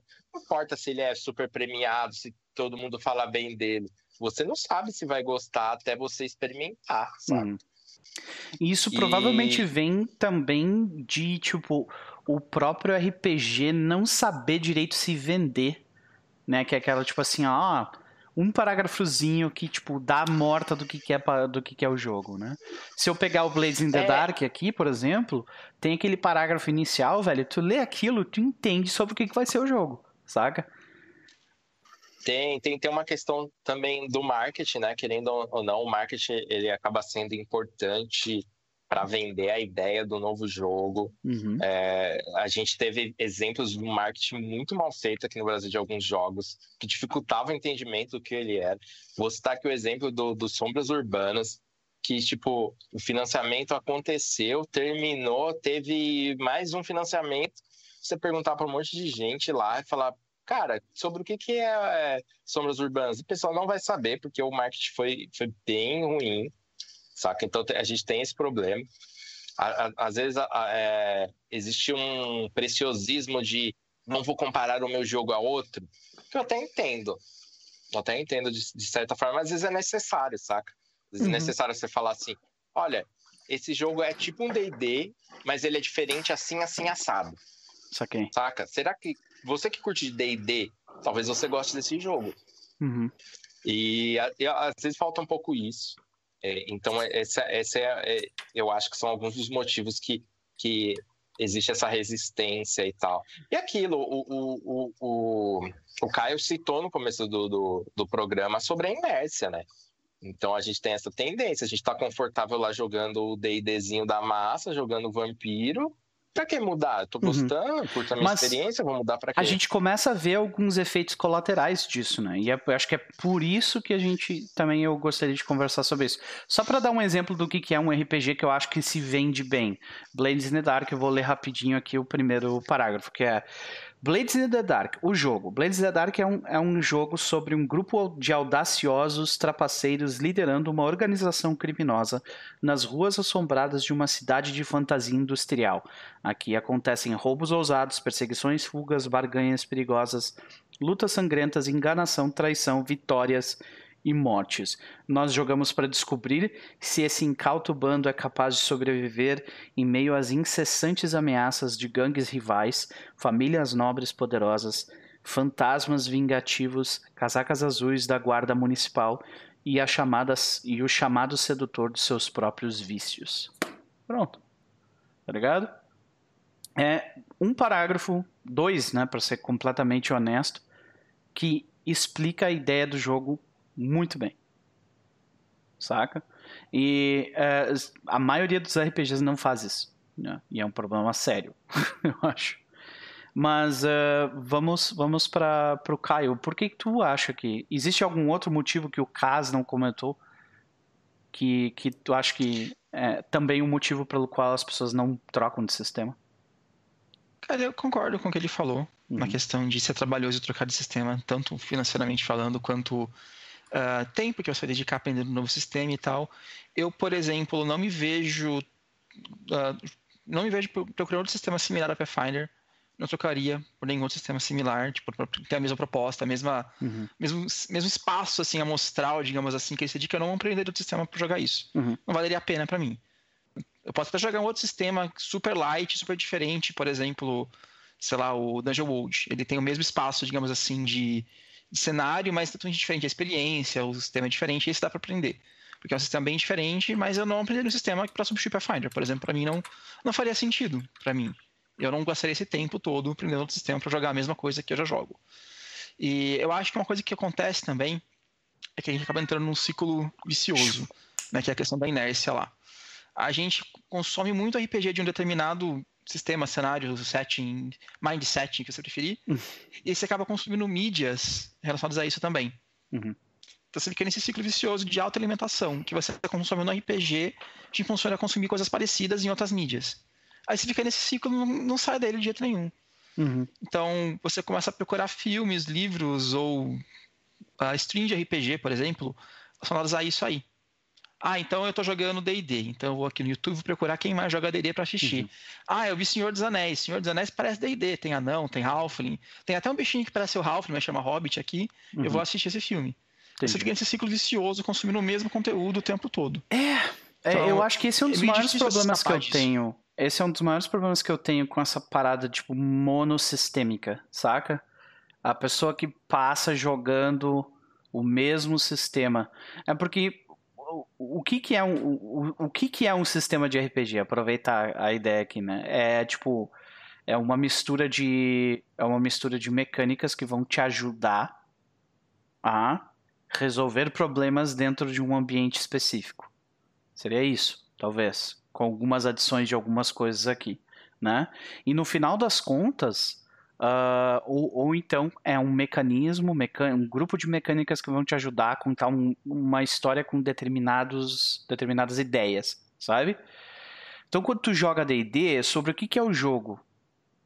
O jogo é sobre exploração, bem pouco sobre encontros sociais, menos ainda, e sobre combate. Então a gente vai explorar esses, esses, essas duas bengalas e um pilar, uh, e no final das contas, a gente vai contar histórias sobre o quê? Um mundo medieval, fantástico, alguma coisa acontece. Ou então a gente pega cenários alternativos. Uh, mundo sci-fi, mas querendo ou não, por mais que tu mude o cenário, a história, a forma como os jogadores vão interagir no jogo, vão ser com esses três aspectos fundamentais do D&D. Exploração. O que você muda acaba sendo a skin do jogo. É. Sabe? Você muda, cara, você tira o medieval e enfia, sei lá, um cyberpunk em cima. É. Ou tira o cyberpunk e enfia, sei lá, um fantasia espacial em cima, mas ainda é o mesmo mas jogo. Mas tu tá realmente emulando esses, esses gêneros não, tu tá emulando o D&D. Porque é... a, a, única coisa que D&D faz é D&D. Entendeu? Bom, é assim, eu, eu queria saber um pouquinho dos motivos por que as pessoas não, não, uhum. não se vocês concordarem, é claro. Uhum. Por que as pessoas não mudam de jogo, não experimentam novos jogos e entrar no âmbito de por que seria bom que você experimentasse novos jogos, tá? Uhum. Que, que eu acho que no final das contas, é o objetivo desse é, papo. Eu não, eu não sei se, se gosto tanto do, da, da palavra deveria, porque se entende que tem um dever por trás, mas eu acho que as pessoas ganhariam muito em. Não, deveria no, então, no caso em, em, termos de conselho, né? Você deveria. É sim, algo, sim. é algo que seria bom para você, eu acho, sabe? Exato. E, e você citar uma coisa que eu acho muito interessante sobre a, a coisa até que era um termo que eu não conhecia até pouco tempo atrás, que é a, a questão da história única, né? Se você só joga o mesmo jogo, as histórias elas seguem um certo padrão, que é o que o sistema é, consegue abranger. Né? Hum. Então, é, você tem um, um, uma história que pode ser, é, para você, pode ser bastante diferente, mas no final da, das contas ela não é tão diferente assim. Afinal, como vocês disseram, se você joga DD, DD só, só faz DD. E isso não é um problema, sabe? Você não. pode gostar muito dessa história. Mas a gente vê um, até uma demanda muito grande hoje, que sempre existiu, mas hoje ela está muito, muito forte, que é uma demanda por diversidade. Diversidade, eu acho que a gente pode construir de, de várias maneiras, né? Jogando com pessoas diferentes, mas também abordando histórias diferentes. Uhum. Então, eu acho que para você ter é, mais diversidade no RPG, você precisa abordar novas histórias. E para abordar novas histórias, você precisa de outros jogos além de um único jogo. Outros mecanismos. Então, eu vou, eu vou, eu vou, vou contar uma experiência que, que eu tive, assim, logo no início do TR, que era uma, uma amiga que fazia comigo, é, comigo, com o Capo e com a Jess, que fazia parte do TR, a gente fazia um podcast antes, e ela fazia parte. Quando a gente lançou o, do Terra dos Mundos e a gente jogou jogos um pouco diferentes, ela foi lá assistir para prestigiar. E aí ela chegou na gente e falou: pô, eu sempre curti a ideia do DD, do, desculpa, do RPG. Mas eu não, nunca gostei de fantasia medieval, nunca gostei de Senhor dos Anéis. Eu nunca não gosto de histórias de vampiros, de Anne Rice, essas coisas. Mas, pô, eu achei essa ideia desse jogo aí que vocês jogaram sobre a vida, como ela é incrível. Eu queria jogar isso, saca? Slice of Life. E, e eu acho que isso. É, eu, eu acho que isso é uma maneira também de você atingir novas pessoas. Pessoas que às vezes têm um, até um certo preconceito, justificado ou não, com uma certa temática, eu não gosto de temática X, Y, Z, porque, convenhamos, a maioria dos nossos jogos de RPG, eles são bastante focados em combate, por exemplo. Tem gente que não é dela, não quer, sei lá, sentar na mesa com, com seus amigos e, e, e, fazer uma história de faz de conta onde eles combatem outras coisas. Às vezes elas querem ou querem uma história sobre relacionamento, saca? Ou querem uma história sobre humor. E, e eu acho que quando você é, é, dá, dá oportunidade para jogar novos jogos, você consegue contar novas histórias. E, e eu penso no RPG como um, um, um, uma linguagem que é quase infinita em, em termos de contar história, mas uhum. que a gente está basicamente contando as mesmas histórias há 50 anos jogando os mesmos jogos, sabe? Então, é, é você está perdendo um range de possibilidades aí gigante, uhum. é, não conhecendo novos jogos. Eu acho que seria legal se você desse essa oportunidade. Sim. É um, um grande motivo pelo qual eu trouxe essa ideia é justamente discutir isso. Então, obrigado por trazer o assunto para esse lado, que é esse, né? Por que, que eu quis falar sobre acessibilidade, falar sobre por que, que as pessoas não mudam e depois discutir o que, que o D&D faz, por exemplo, e por que, que as pessoas insistem em ficar no D&D. É para talvez a pessoa que esteja nos vendo, nos ouvindo aqui, entender que talvez ela, ela, ela esteja também nessa situação. Por que, que eu prefiro jogar Pathfinder segunda edição e tento fazer um jogo de policiais dentro dele, mesmo o sistema não ajudando. Porque uh, existe grande parte do arcabouço do Pathfinder de segunda edição que uh, me, me, é gostoso. Eu, eu, eu quero uh, eu quero fazer um paladino dentro desse, desse meio, mas será que não tem um sistema que tem paladinos, tem esse tipo de coisa que vai ter as mecânicas que vão te ajudar a contar a história que tu quer? Né? Então, aí que nós vamos. Que eu acho que é outro problema relacionado a esse assunto, que é as pessoas não necessariamente entendem a importância do sistema. E é por isso que a gente muitas vezes vê gente falando que o sistema não é importante para o jogo de RPG. Sabe? Né? E, a gente tem diversos, diversas falas, daquelas falas que dá vontade de dar um tapa na pessoa, né? Tipo assim, porra, eu passei quatro sessões sem rolar o dado. Pô, que merda, tá ligado? tipo assim, significa que tu contou a história que tu quis, mas o sistema não te ajudou, sabe? Então por que, que tu tá jogando esse sistema? Ah, mas ele não me atrapalhou também. Tá, mas isso não é mérito, saca? É, exato, não é mérito, né? Não é mérito. É. Mas é eu entendo porque as pessoas querem é, é, ah. jogar o mesmo. A gente já, já, discutiu isso, principalmente se, se você começou a jogar lá nos anos 90, nos anos 2000, a gente não tinha. É, o, o, o, público brasileiro de RPG. É, ele, de certa forma, ele era meio resistente, porque ele tentava emular tudo nos mesmos três, quatro jogos, tá ligado? Uhum. Ele tentava ter diferentes experiências com os mesmos jogos e, e, muitas vezes frustrados, né? Porque aquele jogo não, não, não dava o suporte necessário para aquilo. E eu e repetindo, eu acho que uma maneira de você cantar novas histórias e atingir novas pessoas, sabe? Às, uhum. vezes, às, às, vezes você está convidando aquele seu amigo ou amiga, pô, vamos jogar RPG e tal. Tem até um exemplo disso. É, com, a menina estava me contando que o, o, amigo dela sempre tentava convencer ela a jogar RPG, sempre. Mas ela tinha aquela visão que RPG era fantasia medieval, D&D, aquele grid, e aquilo não era dela, não era o rolê que ela queria. Mas quando ela descobriu que tinha novas possibilidades, ela foi e falou, pô, vou dar uma chance. E, eu acho que é muito sobre isso também, sabe? De você atingir novas pessoas, porque eu acho que a história é inerente, né? Esse faz de conta é inerente para todo ser humano todo ser humano gosta de história, sabe? Uhum. Faz parte, faz parte da gente, né? Faz parte do nosso aprendizado. A gente aprende através da história. É muito mais fácil você aprender através da história. Inclusive, ele tem um Nerdcast recente aí que eles falaram sobre isso, né? Sobre esse da história e como isso é inerente ao ser humano, né?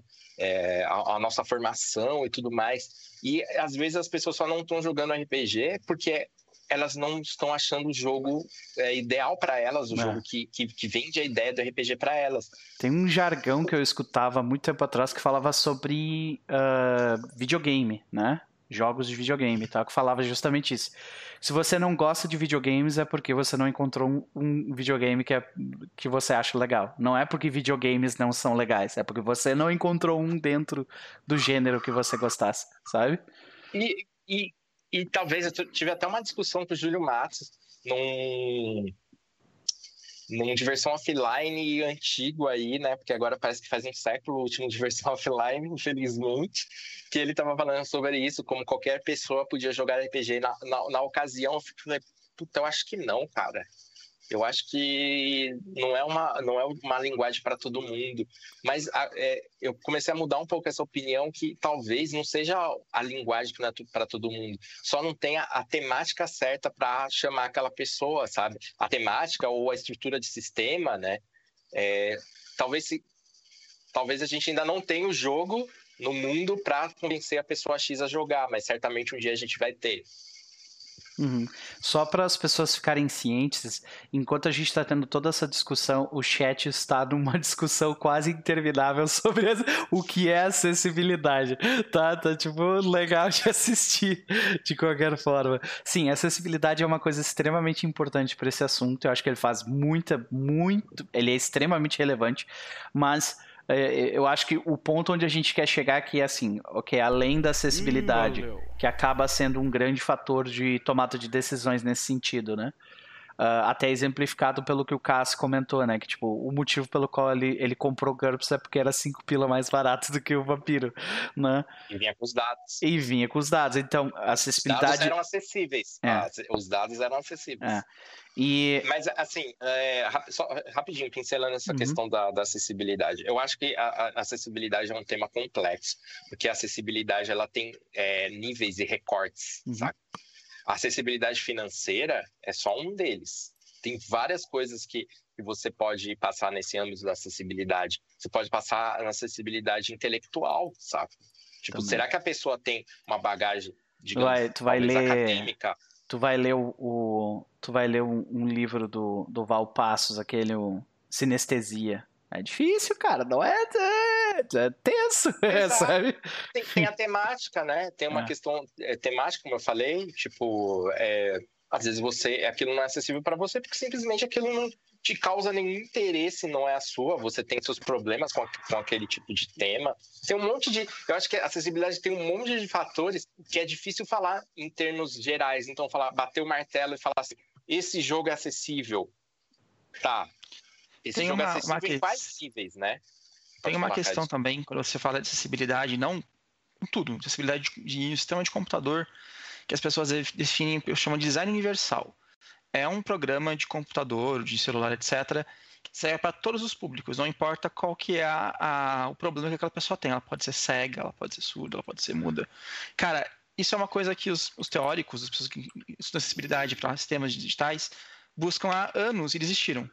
Assim, essa vertente meio que foi anulada. Ninguém mais busca alguma coisa que tenha uma acessibilidade universal porque viu que é impossível. Nada vai ser acessível para todo mundo, todas as, as cidades, dificuldades que a pessoa tenha. Então, o que se faz hoje em dia é criar sistemas que, se, que sejam fáceis, né, sistemas como estou falando, fáceis de você plugar coisas nele para torná-los acessíveis. Isso é uma coisa que o pessoal faz uhum. bastante uhum. em, em sistemas digitais. Então, a gente faz um, um sistema que será fácil, por exemplo, colocar um leitor de tela nele. Uhum. De maneira que seja fácil para a pessoa que tem dificuldades visuais consiga usá-lo. É, por exemplo, então, tentar a, falar, dizer o, que existe. Uh, tu pega um celular e o, o fato dele ter tipo uma entrada específica torna ele mais acessível, né? Entendi. Uhum. Então, o que você acaba fazendo é desistir de fazer uma acessibilidade universal, porque não existe. Você não acaba dizendo, uma, olha, isso aqui funciona para qualquer pessoa, qualquer público, e isso funciona para RPG também. Esse RPG que eu criei aqui, cara, funciona para todo mundo. Qualquer pessoa vai conseguir jogar e vai gostar disso. Mas não existe isso, desistiram desse, desse tema aí. É. Então, o que você faz é pegar um nicho, um grupo. Se o Tomate estivesse aqui, ele estaria dizendo que não! Que campos! é isso. Você pega um, um, um, grupo de pessoas, que é o seu grupo foco, faz uhum. para aquele grupo e tenta, na medida do possível, tornar o sistema amplo bastante para outras pessoas se interessarem por ele e poderem utilizá-lo. Uhum. É o que se faz hoje em dia em computação e isso aplica também, na minha opinião, ao sistema de RPG. Uhum. Eu, quero, eu quero eh, citar rapidinho uma thread que a Rai Galvão fez sobre acessibilidade e como essa é uma questão que a gente tem que levar em consideração certos recortes, ela fez um recorte sobre ela, né? Sobre ser mulher. E como a, os jogos, não importava o preço deles, e não eram acessíveis para ela saca? Tipo, como era um obstáculo para ela tentar jogar um jogo por conta do machismo, por conta dela não se ver nos livros, por ter ilustrações que expõem a mulher. Então, ela estava citando Tormenta, no caso. E, e eu acho que, que essa discussão de acessibilidade, necessariamente, se a gente quiser discutir com profundidade a gente tem que pensar no recorte. De que recorte estamos falando? Estamos falando só de um recorte financeiro, se o jogo é grátis, se a gente tem fácil acesso a ele através da pirataria, ou se ele custa barato. Isso é um recorte só, mas ele não compreende toda a complexidade desse assunto, assim. Mas é isso, é isso aí que eu tinha a falar sobre acessibilidade. Mas vamos voltar sobre Jogar jogos diferentes. Uhum. Manda bala aí, Noper. Então, você, você deveria jogar jogos diferentes. Por quê? Uh, porque, como o caso acabou de comentar, um dos primeiros motivos é você vai atrair pessoas diferentes, você vai agregar, ag agregar uma linguagem nova à forma como tu tá uh, uh, jogando RPG, né? Você vai contar histórias diferentes, de formas diferentes, você vai ter experiências diferentes.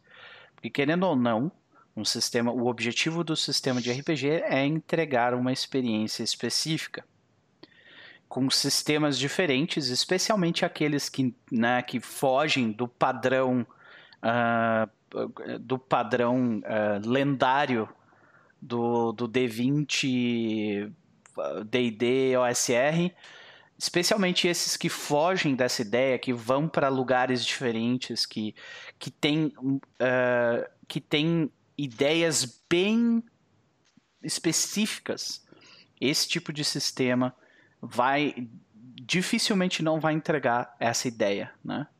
Então, por exemplo, eu vou, eu quero, eu quero jogar um jogo onde eu quero jogar um jogo onde uh, todos os jogadores vão fazer personagens que são crianças como se fosse num filme dos anos 80 de terror com criança.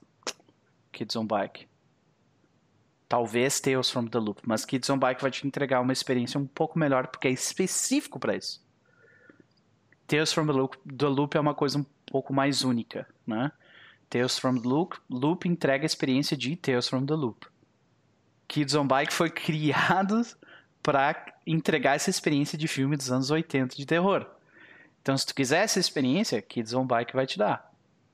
E assim a gente vai para diversos outros sistemas, diversas outras ideias.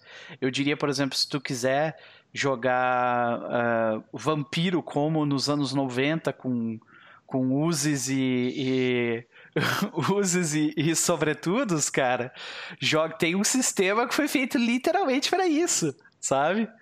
Né? Que, né? além do Vampiro à Máscara, é claro, né? Nós temos outros que tem mais um outro, esqueci o nome dele até, mas ele entrega literalmente essa ideia. Né?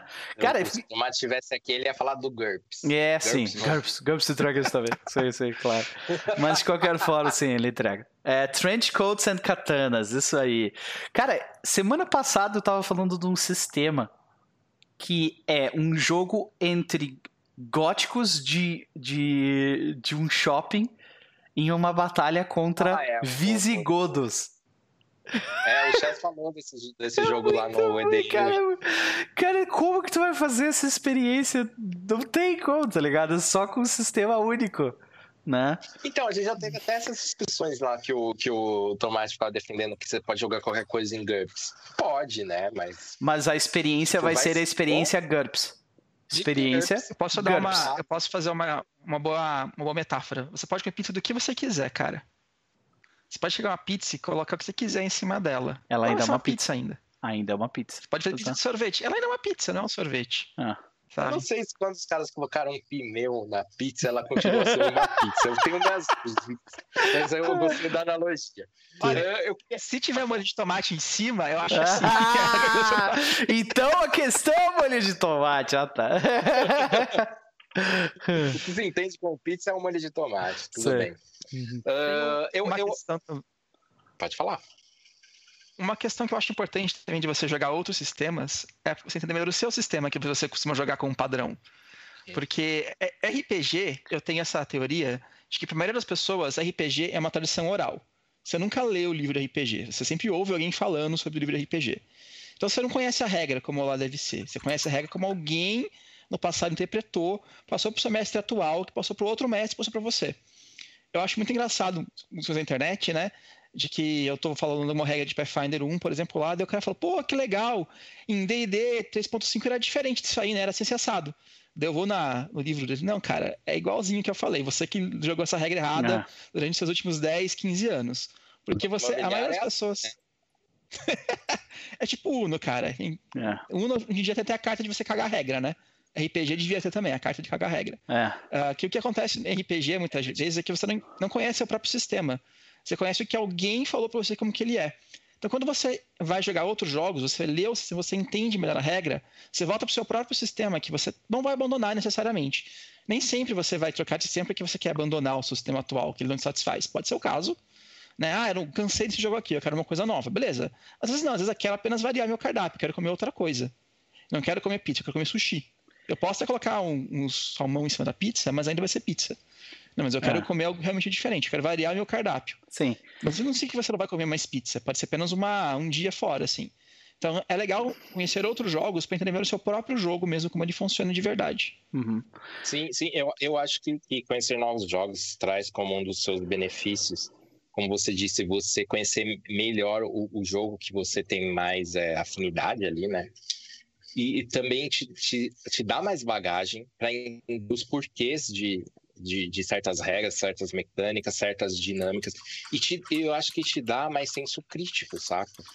Para você compreender, assim, pra, até para você achar qual que é o jogo ideal para você contar a história X, saca? Você vai abrindo esse leque de jogos, você vai ganhando experiência e bagagem e, e você vai acabar sendo mais criterioso até, e você vai compreendendo as coisas. É que nem quando você assiste vários filmes de um determinado gênero, e aí você começa a ter seus. Tipo, ah, esse filme aqui entregou muito bem a experiência de, desse gênero, esse aqui já não e tal. Com RPG é a mesma coisa. Eu acho que é, que é muito benéfico, assim, você ir, ir variando, assim, seus jogos para ter experiências diversas e aprender uhum. com elas, sabe? Ter mais bagagem. Em especial, uh, quando tu para pra pensar em arcabouço, tipo, em, em estruturas narrativas, tá ligado? Uh, tem sistemas que eles se importam com isso bastante. Eles criam dentro do, do próprio sistema do RPG a estrutura narrativa do que vai acontecer. Primeiro, fase de gather information, depois é a fase de planejamento, depois vocês vão pro heist. Isso é uma estrutura de quê? Tu pega um filme de heist e, e são os passos do filme, saca? Uh, então, é, tu jogar sistemas que, tu, por exemplo, tu quer jogar um sistema de heist, pegar um, um RPG que não se importa com, ou, ou não tem. É, o RPG não se importa com, com estrutura narrativa e tu quer jogar um, um jogo que tem essa estrutura narrativa, tu até pode conseguir fazer, mas é, tu tá fazendo apesar do sistema, não com ele, sabe? Então, no final das contas, eu vejo Cara, muitas vezes isso. Dizer... É uma coisa que eu até escrevi no chat ali, sabe? A pessoa chega assim, ó, minhas 37 regras da casa do D&D quinta edição. Meu velho, se tu criou 37 regras da casa pro quinta edição, por que, que tu ainda tá jogando esse jogo, cara? Por quê, velho? Por quê? Cara, eu posso dizer que quando você tenta pegar, né? Tipo, você quer jogar uma coisa específica, tipo, Heist no sistema que está jogando atualmente. Tem muito isso em Pathfinder. Ele tem vários livros que inserem novas regras para fazer o que você quiser em Pathfinder. Se imaginar, deve ter. Cara, elas não funcionam. A verdade é essa, elas não funcionam. Essas regrinhas que eles inventam, assim, é, é. é horrível. A própria Paz inventa essas regrinhas para colocar. Ah, vamos fazer a regra de combate de navio em Pathfinder. Cara, não funciona. Ah. É a minha Cara, experiência com é, isso. Eu, eu acho que mesmo que funcionasse, está dizendo que não funciona, eu confio totalmente em você. Mas mesmo que se funcionasse, eu acho que vale a pena você experimentar outro jogo, porque querendo ou não, quando você insere uma regra nova no Pathfinder, você ainda tem que seguir as dinâmicas que já existem no Pathfinder. E como você inserindo nova regra, que que é isso aqui? Como que vai ser a dinâmica? Você vai ter aquele sistema, aquelas interações. E às vezes você tem um núcleo totalmente diferente que você importa até uma regra similar e você vai ter um resultado totalmente diferente, saca? Detalhe que eu pensei agora, me veio a ideia.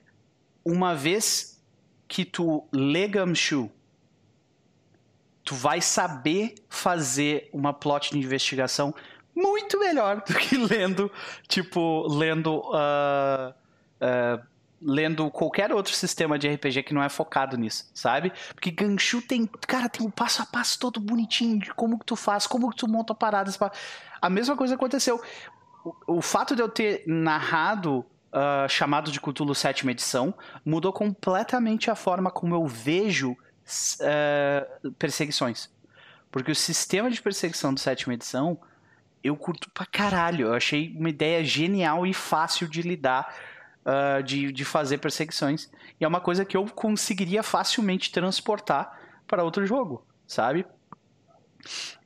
Isso é um é, outro grande de... chamativo, né? Tipo, tu aprende muito sobre formas diferentes, que é justamente a ideia que o Cass estava falando, sobre formas diferentes de tu chegar numa experiência que tu quer. Eu quero que os meus personagens tenham a sensação de que eles estão sendo perseguidos por um monstro.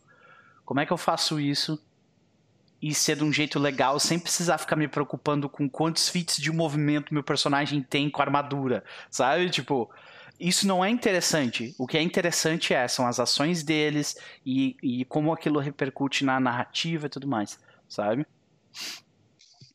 E até, até é uma questão de, às vezes, importar uma regrinha ou outra, saca? Uhum. É, de... Tem uma regra que a gente usa muito em alguns jogos, né? No TR, que é, é cenas do próximo episódio que eu acho que é, que é, uma mecânica que funciona muito bem se você tem uma estrutura episódica e, e aberta, né? Onde o, o, o, jogo é focado na, não num, numa história, numa trama, numa metatrama e não no, no cenário, mas sim nos jogadores. Então, eles, eles narram uma pequena cena, seja aberto o suficiente, e a gente tenta fazer essa cena na, na sessão seguinte. Se eles conseguirem, eles recebem uma premiação. Isso, isso a gente retirou de um jogo chamado Prime Time Adventure, que é um jogo sobre seriados. E como você emularia é, seriados tipo Friends, saca? E eu não gosto do jogo, do, do Prime Time Adventure. É, eu acho que ele não é muito bom, mas ele tem essa mecânica que eu gosto pra caralho. E a gente conseguiu importar ela com sucesso para vários dos nossos jogos, saca? É, vários jogos funcionam muito bem. E isso é um dos benefícios de você conhecer novos jogos. Você pode pegar é, certas, certas mecânicas, certas dinâmicas e trazer para o seu jogo, saca? Tipo, oh, talvez você possa trazer a dinâmica de vínculos do, de jogos do Apocalipse Engine para um D&D, saca? De, isso é uma possibilidade. Então, eu acho que um dos, dos benefícios é você ter, ter é, um leque de novas mecânicas que você pode importar para o seu jogo sem é, necessariamente descaracterizar Existem muito, muitos jogos com mecânicas de world building, de noção de relacionamento, você consegue usar em qualquer jogo, praticamente sem muitos problemas, sabe? Uhum. Você consegue importar de um para o outro facilmente e usar sem problema nenhum, assim. Acho que funciona muito bem. Por exemplo, a, no. Esqueci o nome do jogo. Eu odeio esse jogo, mas eu tenho umas mecânicas legais. Que é os, o. Aquele. Que é uma mistura desse quinta edição qualquer edição. Sai no Brasil. Era. Isso. Eu odeio esse jogo, sendo bem sincero. Mas ele tem umas ideias muito legais de world building no começo, que você pode importar para qualquer sistema que funciona muito bem. Eu, eu, gosto bastante de algumas ideias dele, o bagulho do, do Icon. É, acho, acho bem interessante. Ok, perfeito. Então, senhoras e senhores, fazendo um resumo geral, né? Uh, se você ler outros sistemas, você vai conseguir uh, desenvolver uma, uma série de, de ferramentas que vão te ajudar até a jogar aquele sistema que tu prefere, que tu só joga hoje. Então, é benéfico independentemente da situação. Né? Tu vai conseguir contar histórias diversas para pessoas diversas, tu vai conseguir ter experiências diversas e tu vai só, tu vai melhorar como RPGista jogando sistemas diferentes. Não necessariamente dizer vamos queimar os nossos livros de quinta edição agora. Não. Nós vamos jogar outras coisas também. Mas se quiser, pode. Manda uma foto pra mim. Vamos queimar. Zoando, galera. é melhor antes de queimar o jogo, doe, tá? Pode crer, pode crer. Excepcional. É isso aí, né? Batemos o martelo, então, nesse segundo assunto. Chegamos a duas horas. Caso hater de DD. Caraca, o caso nem, quase não falou mal de DD. Quem mais falou mal fui eu. Mas beleza, beleza. É ele que é o hater. É incrível. Eu tá adoro ter um programa de discussão com, com o Cas, cara, porque ele é tipo para-raio de treta, tá ligado? É um negócio incrível, cara. Tipo, os raios batem nele, sabe? Qual que é aquele outro livro lá que a gente queria queimar, que é tipo a Bíblia do. do, do é o Prime. Como é que é o. Caraca, eu esqueci o nome. É Prime alguma coisa, né? É. Prime. Porra, cara, vai Não aparecer no chat, vai aparecer no chat. Alguma coisa Prime. Lembra aí no chat. É. é livro. Tipo, a Bíblia do OSR. Do... Quick Primer. É isso, isso, aí, muito Quick obrigado. Biriteiro, valeu aí. Esse é pra queimar. Esse, Esse aí eu apoio. Eu apoio queimar. Inclusive, próximo diversão offline, quando tiver, a gente não sabe quando. Mas o Noper a gente vai queimar na porta dele. Vamos, vamos queimar. Isso aí nós vamos fazer um, uma sessão de descarrego em volta do, do Quick Primer queimando ele. Vamos lá, gente, é, para todo mundo. É, para todos vocês que sofreram com pessoas com pessoas dizendo, mas no OSR vocês podem vir conosco e dispensar a sua ira por sobre este livro que, que muniu essas pessoas dessa, dessa, desse papo chato. ai, ai, muito bom. Gente, a gente vai ficando por aqui. Ó, o Metal já falou que deu uma galera falando que apoia aí no chat, hein? Vai, vai juntar uma galera boa ali pra queimar. Vai, Também vai. vai juntar uma galera ali querendo brigar, mas. Sim, aí é mas aí é problema deles, né? aí é problema deles. Beleza, gente. A gente vai ficando por aqui. Mas. Olha, eu tomaria cuidado pra pegar com o pessoal do old school, tá? Hum. O pessoal do old school, eles acreditam que você tem que ser o seu personagem. Então aquele cara joga de bárbaro com força 20. é portão, é portão. É. Olha aí. Então tá, Caio, onde as pessoas podem te encontrar? Vocês podem me encontrar em twitch.tv barra Keepers of Tale ou youtube.com barra Keepers of Tale RPG. A gente joga quando jogamos, né, Pathfinder, temos algumas campanhas rolando de Pathfinder de primeira edição, o pessoal joga também um one shot de segunda edição, de segundas-feiras normalmente. E basicamente isso. Estamos tentando manter o, o, ritmo, pelo menos um jogo por semana. Acho que vamos conseguir. Vamos ver como que, que sai daqui para frente. E é isso. Excelente, excelente. Foi um prazer te ter aqui mais uma vez, Sr. Caio.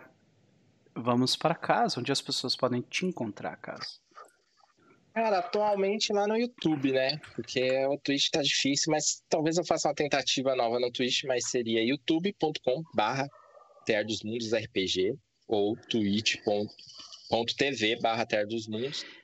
E a gente tá, tá jogando atualmente só uma campanha, acabou dois jogos. Hum, então a gente tá, tá, tá jogando lá o Pathfinder, teve TPK, o Noper ficou puto, Fiquei. vamos lá, vamos proferir. Fiquei. O Noper bravo, falando que a aventura tá quebrada e, e tá mesmo. Eu, eu me diverti muito. eu me diverti muito. É, tá bacana, eles começaram com novos personagens agora, né? Porque né, falharam e tá rolando todas as quartas a partir das 9 horas da noite. Vai até uma meia-noite, né? O jogo, por aí. Por aí, por aí. Uhum. E em breve a gente vai começar o Bubble Ganshu, voltando aos sábados de manhã, mas agora às 10 da manhã, pra eu dormir uma horinha a mais, que eu tava foda. É, o Chess já falou assim: eu, não, eu, eu queria jogar, mas eu não consigo acordar cedo de final de semana. E aí não teremos o Chess no jogo, ah. mas teremos as outras pessoas do, do TR. Uh, é isso. É isso, galera. Em breve aí novidades. Perfeito. Uh, a galera tá pedindo uma conversa old school versus new school. Uh, igual um jogo de RPG chamado Old School versus New School. Tipo Malgoths e Visigoths. Talvez role alguma Isso é coisa. É foda, né? né? Uh, Cara, uh... tem que ter RPG disso aí. É, então, então. É, pois é. Tem um monte de RPG. Só que tem que ser, tem que ser RPG com Aquele... regras assimétricas. O pessoal do old school usa regras old school, totalmente lá no SR. E o pessoal do new school regras totalmente narrativistas, eles têm que se comunicar. Cara, esse é um jogo é. fantástico. Eu, eu faço, Fantástico. Pega, tipo, a galera do New School usando regra de fate, assim, sabe? Ah, eu invoco, sabe? Porque, porque a galera do Old School todos odeiam fate, né? Então tem que, tem que pegar o inimigo. Sim, sim. É. Não, o, o, o, bom, o bom é que vai ser uma parada assim do old school com as regras, old school, mas só que a galera do old school evitando usar as regras Isso, deles, né? é, é só no Lero, tá ligado? Ai, mas Messi, assim, ó, eu acho que o meu, meu personagem passa giz na porta, não sei o quê. Ai, meu Deus. Demais, é zoeira, galera. É zoeira. Aí, é brincadeira, é, é legal. Só tomem cuidado com a comunidade, que às, às vezes é meio top. Meu sistema favorito atualmente é, é OSR-ish. É, tipo, é que é Stars Without Numbers, então. Mas beleza, gente. Uh, foi um prazer dividir este, esta tarde com vocês. Uh, e a gente. Olha aí o Mestre X. É zoeira, assim. É zoeira, pô. é zoeira, pô. Cara, tem, tem vários jogos que eu gosto de ah. verdade. DCC é um deles. Mas eu tenho um problema sério, é, e falando muito sério, eu tenho um problema com a comunidade. Parte da comunidade é complicadíssima e me afasta bastante do, dos jogos. Isso aí.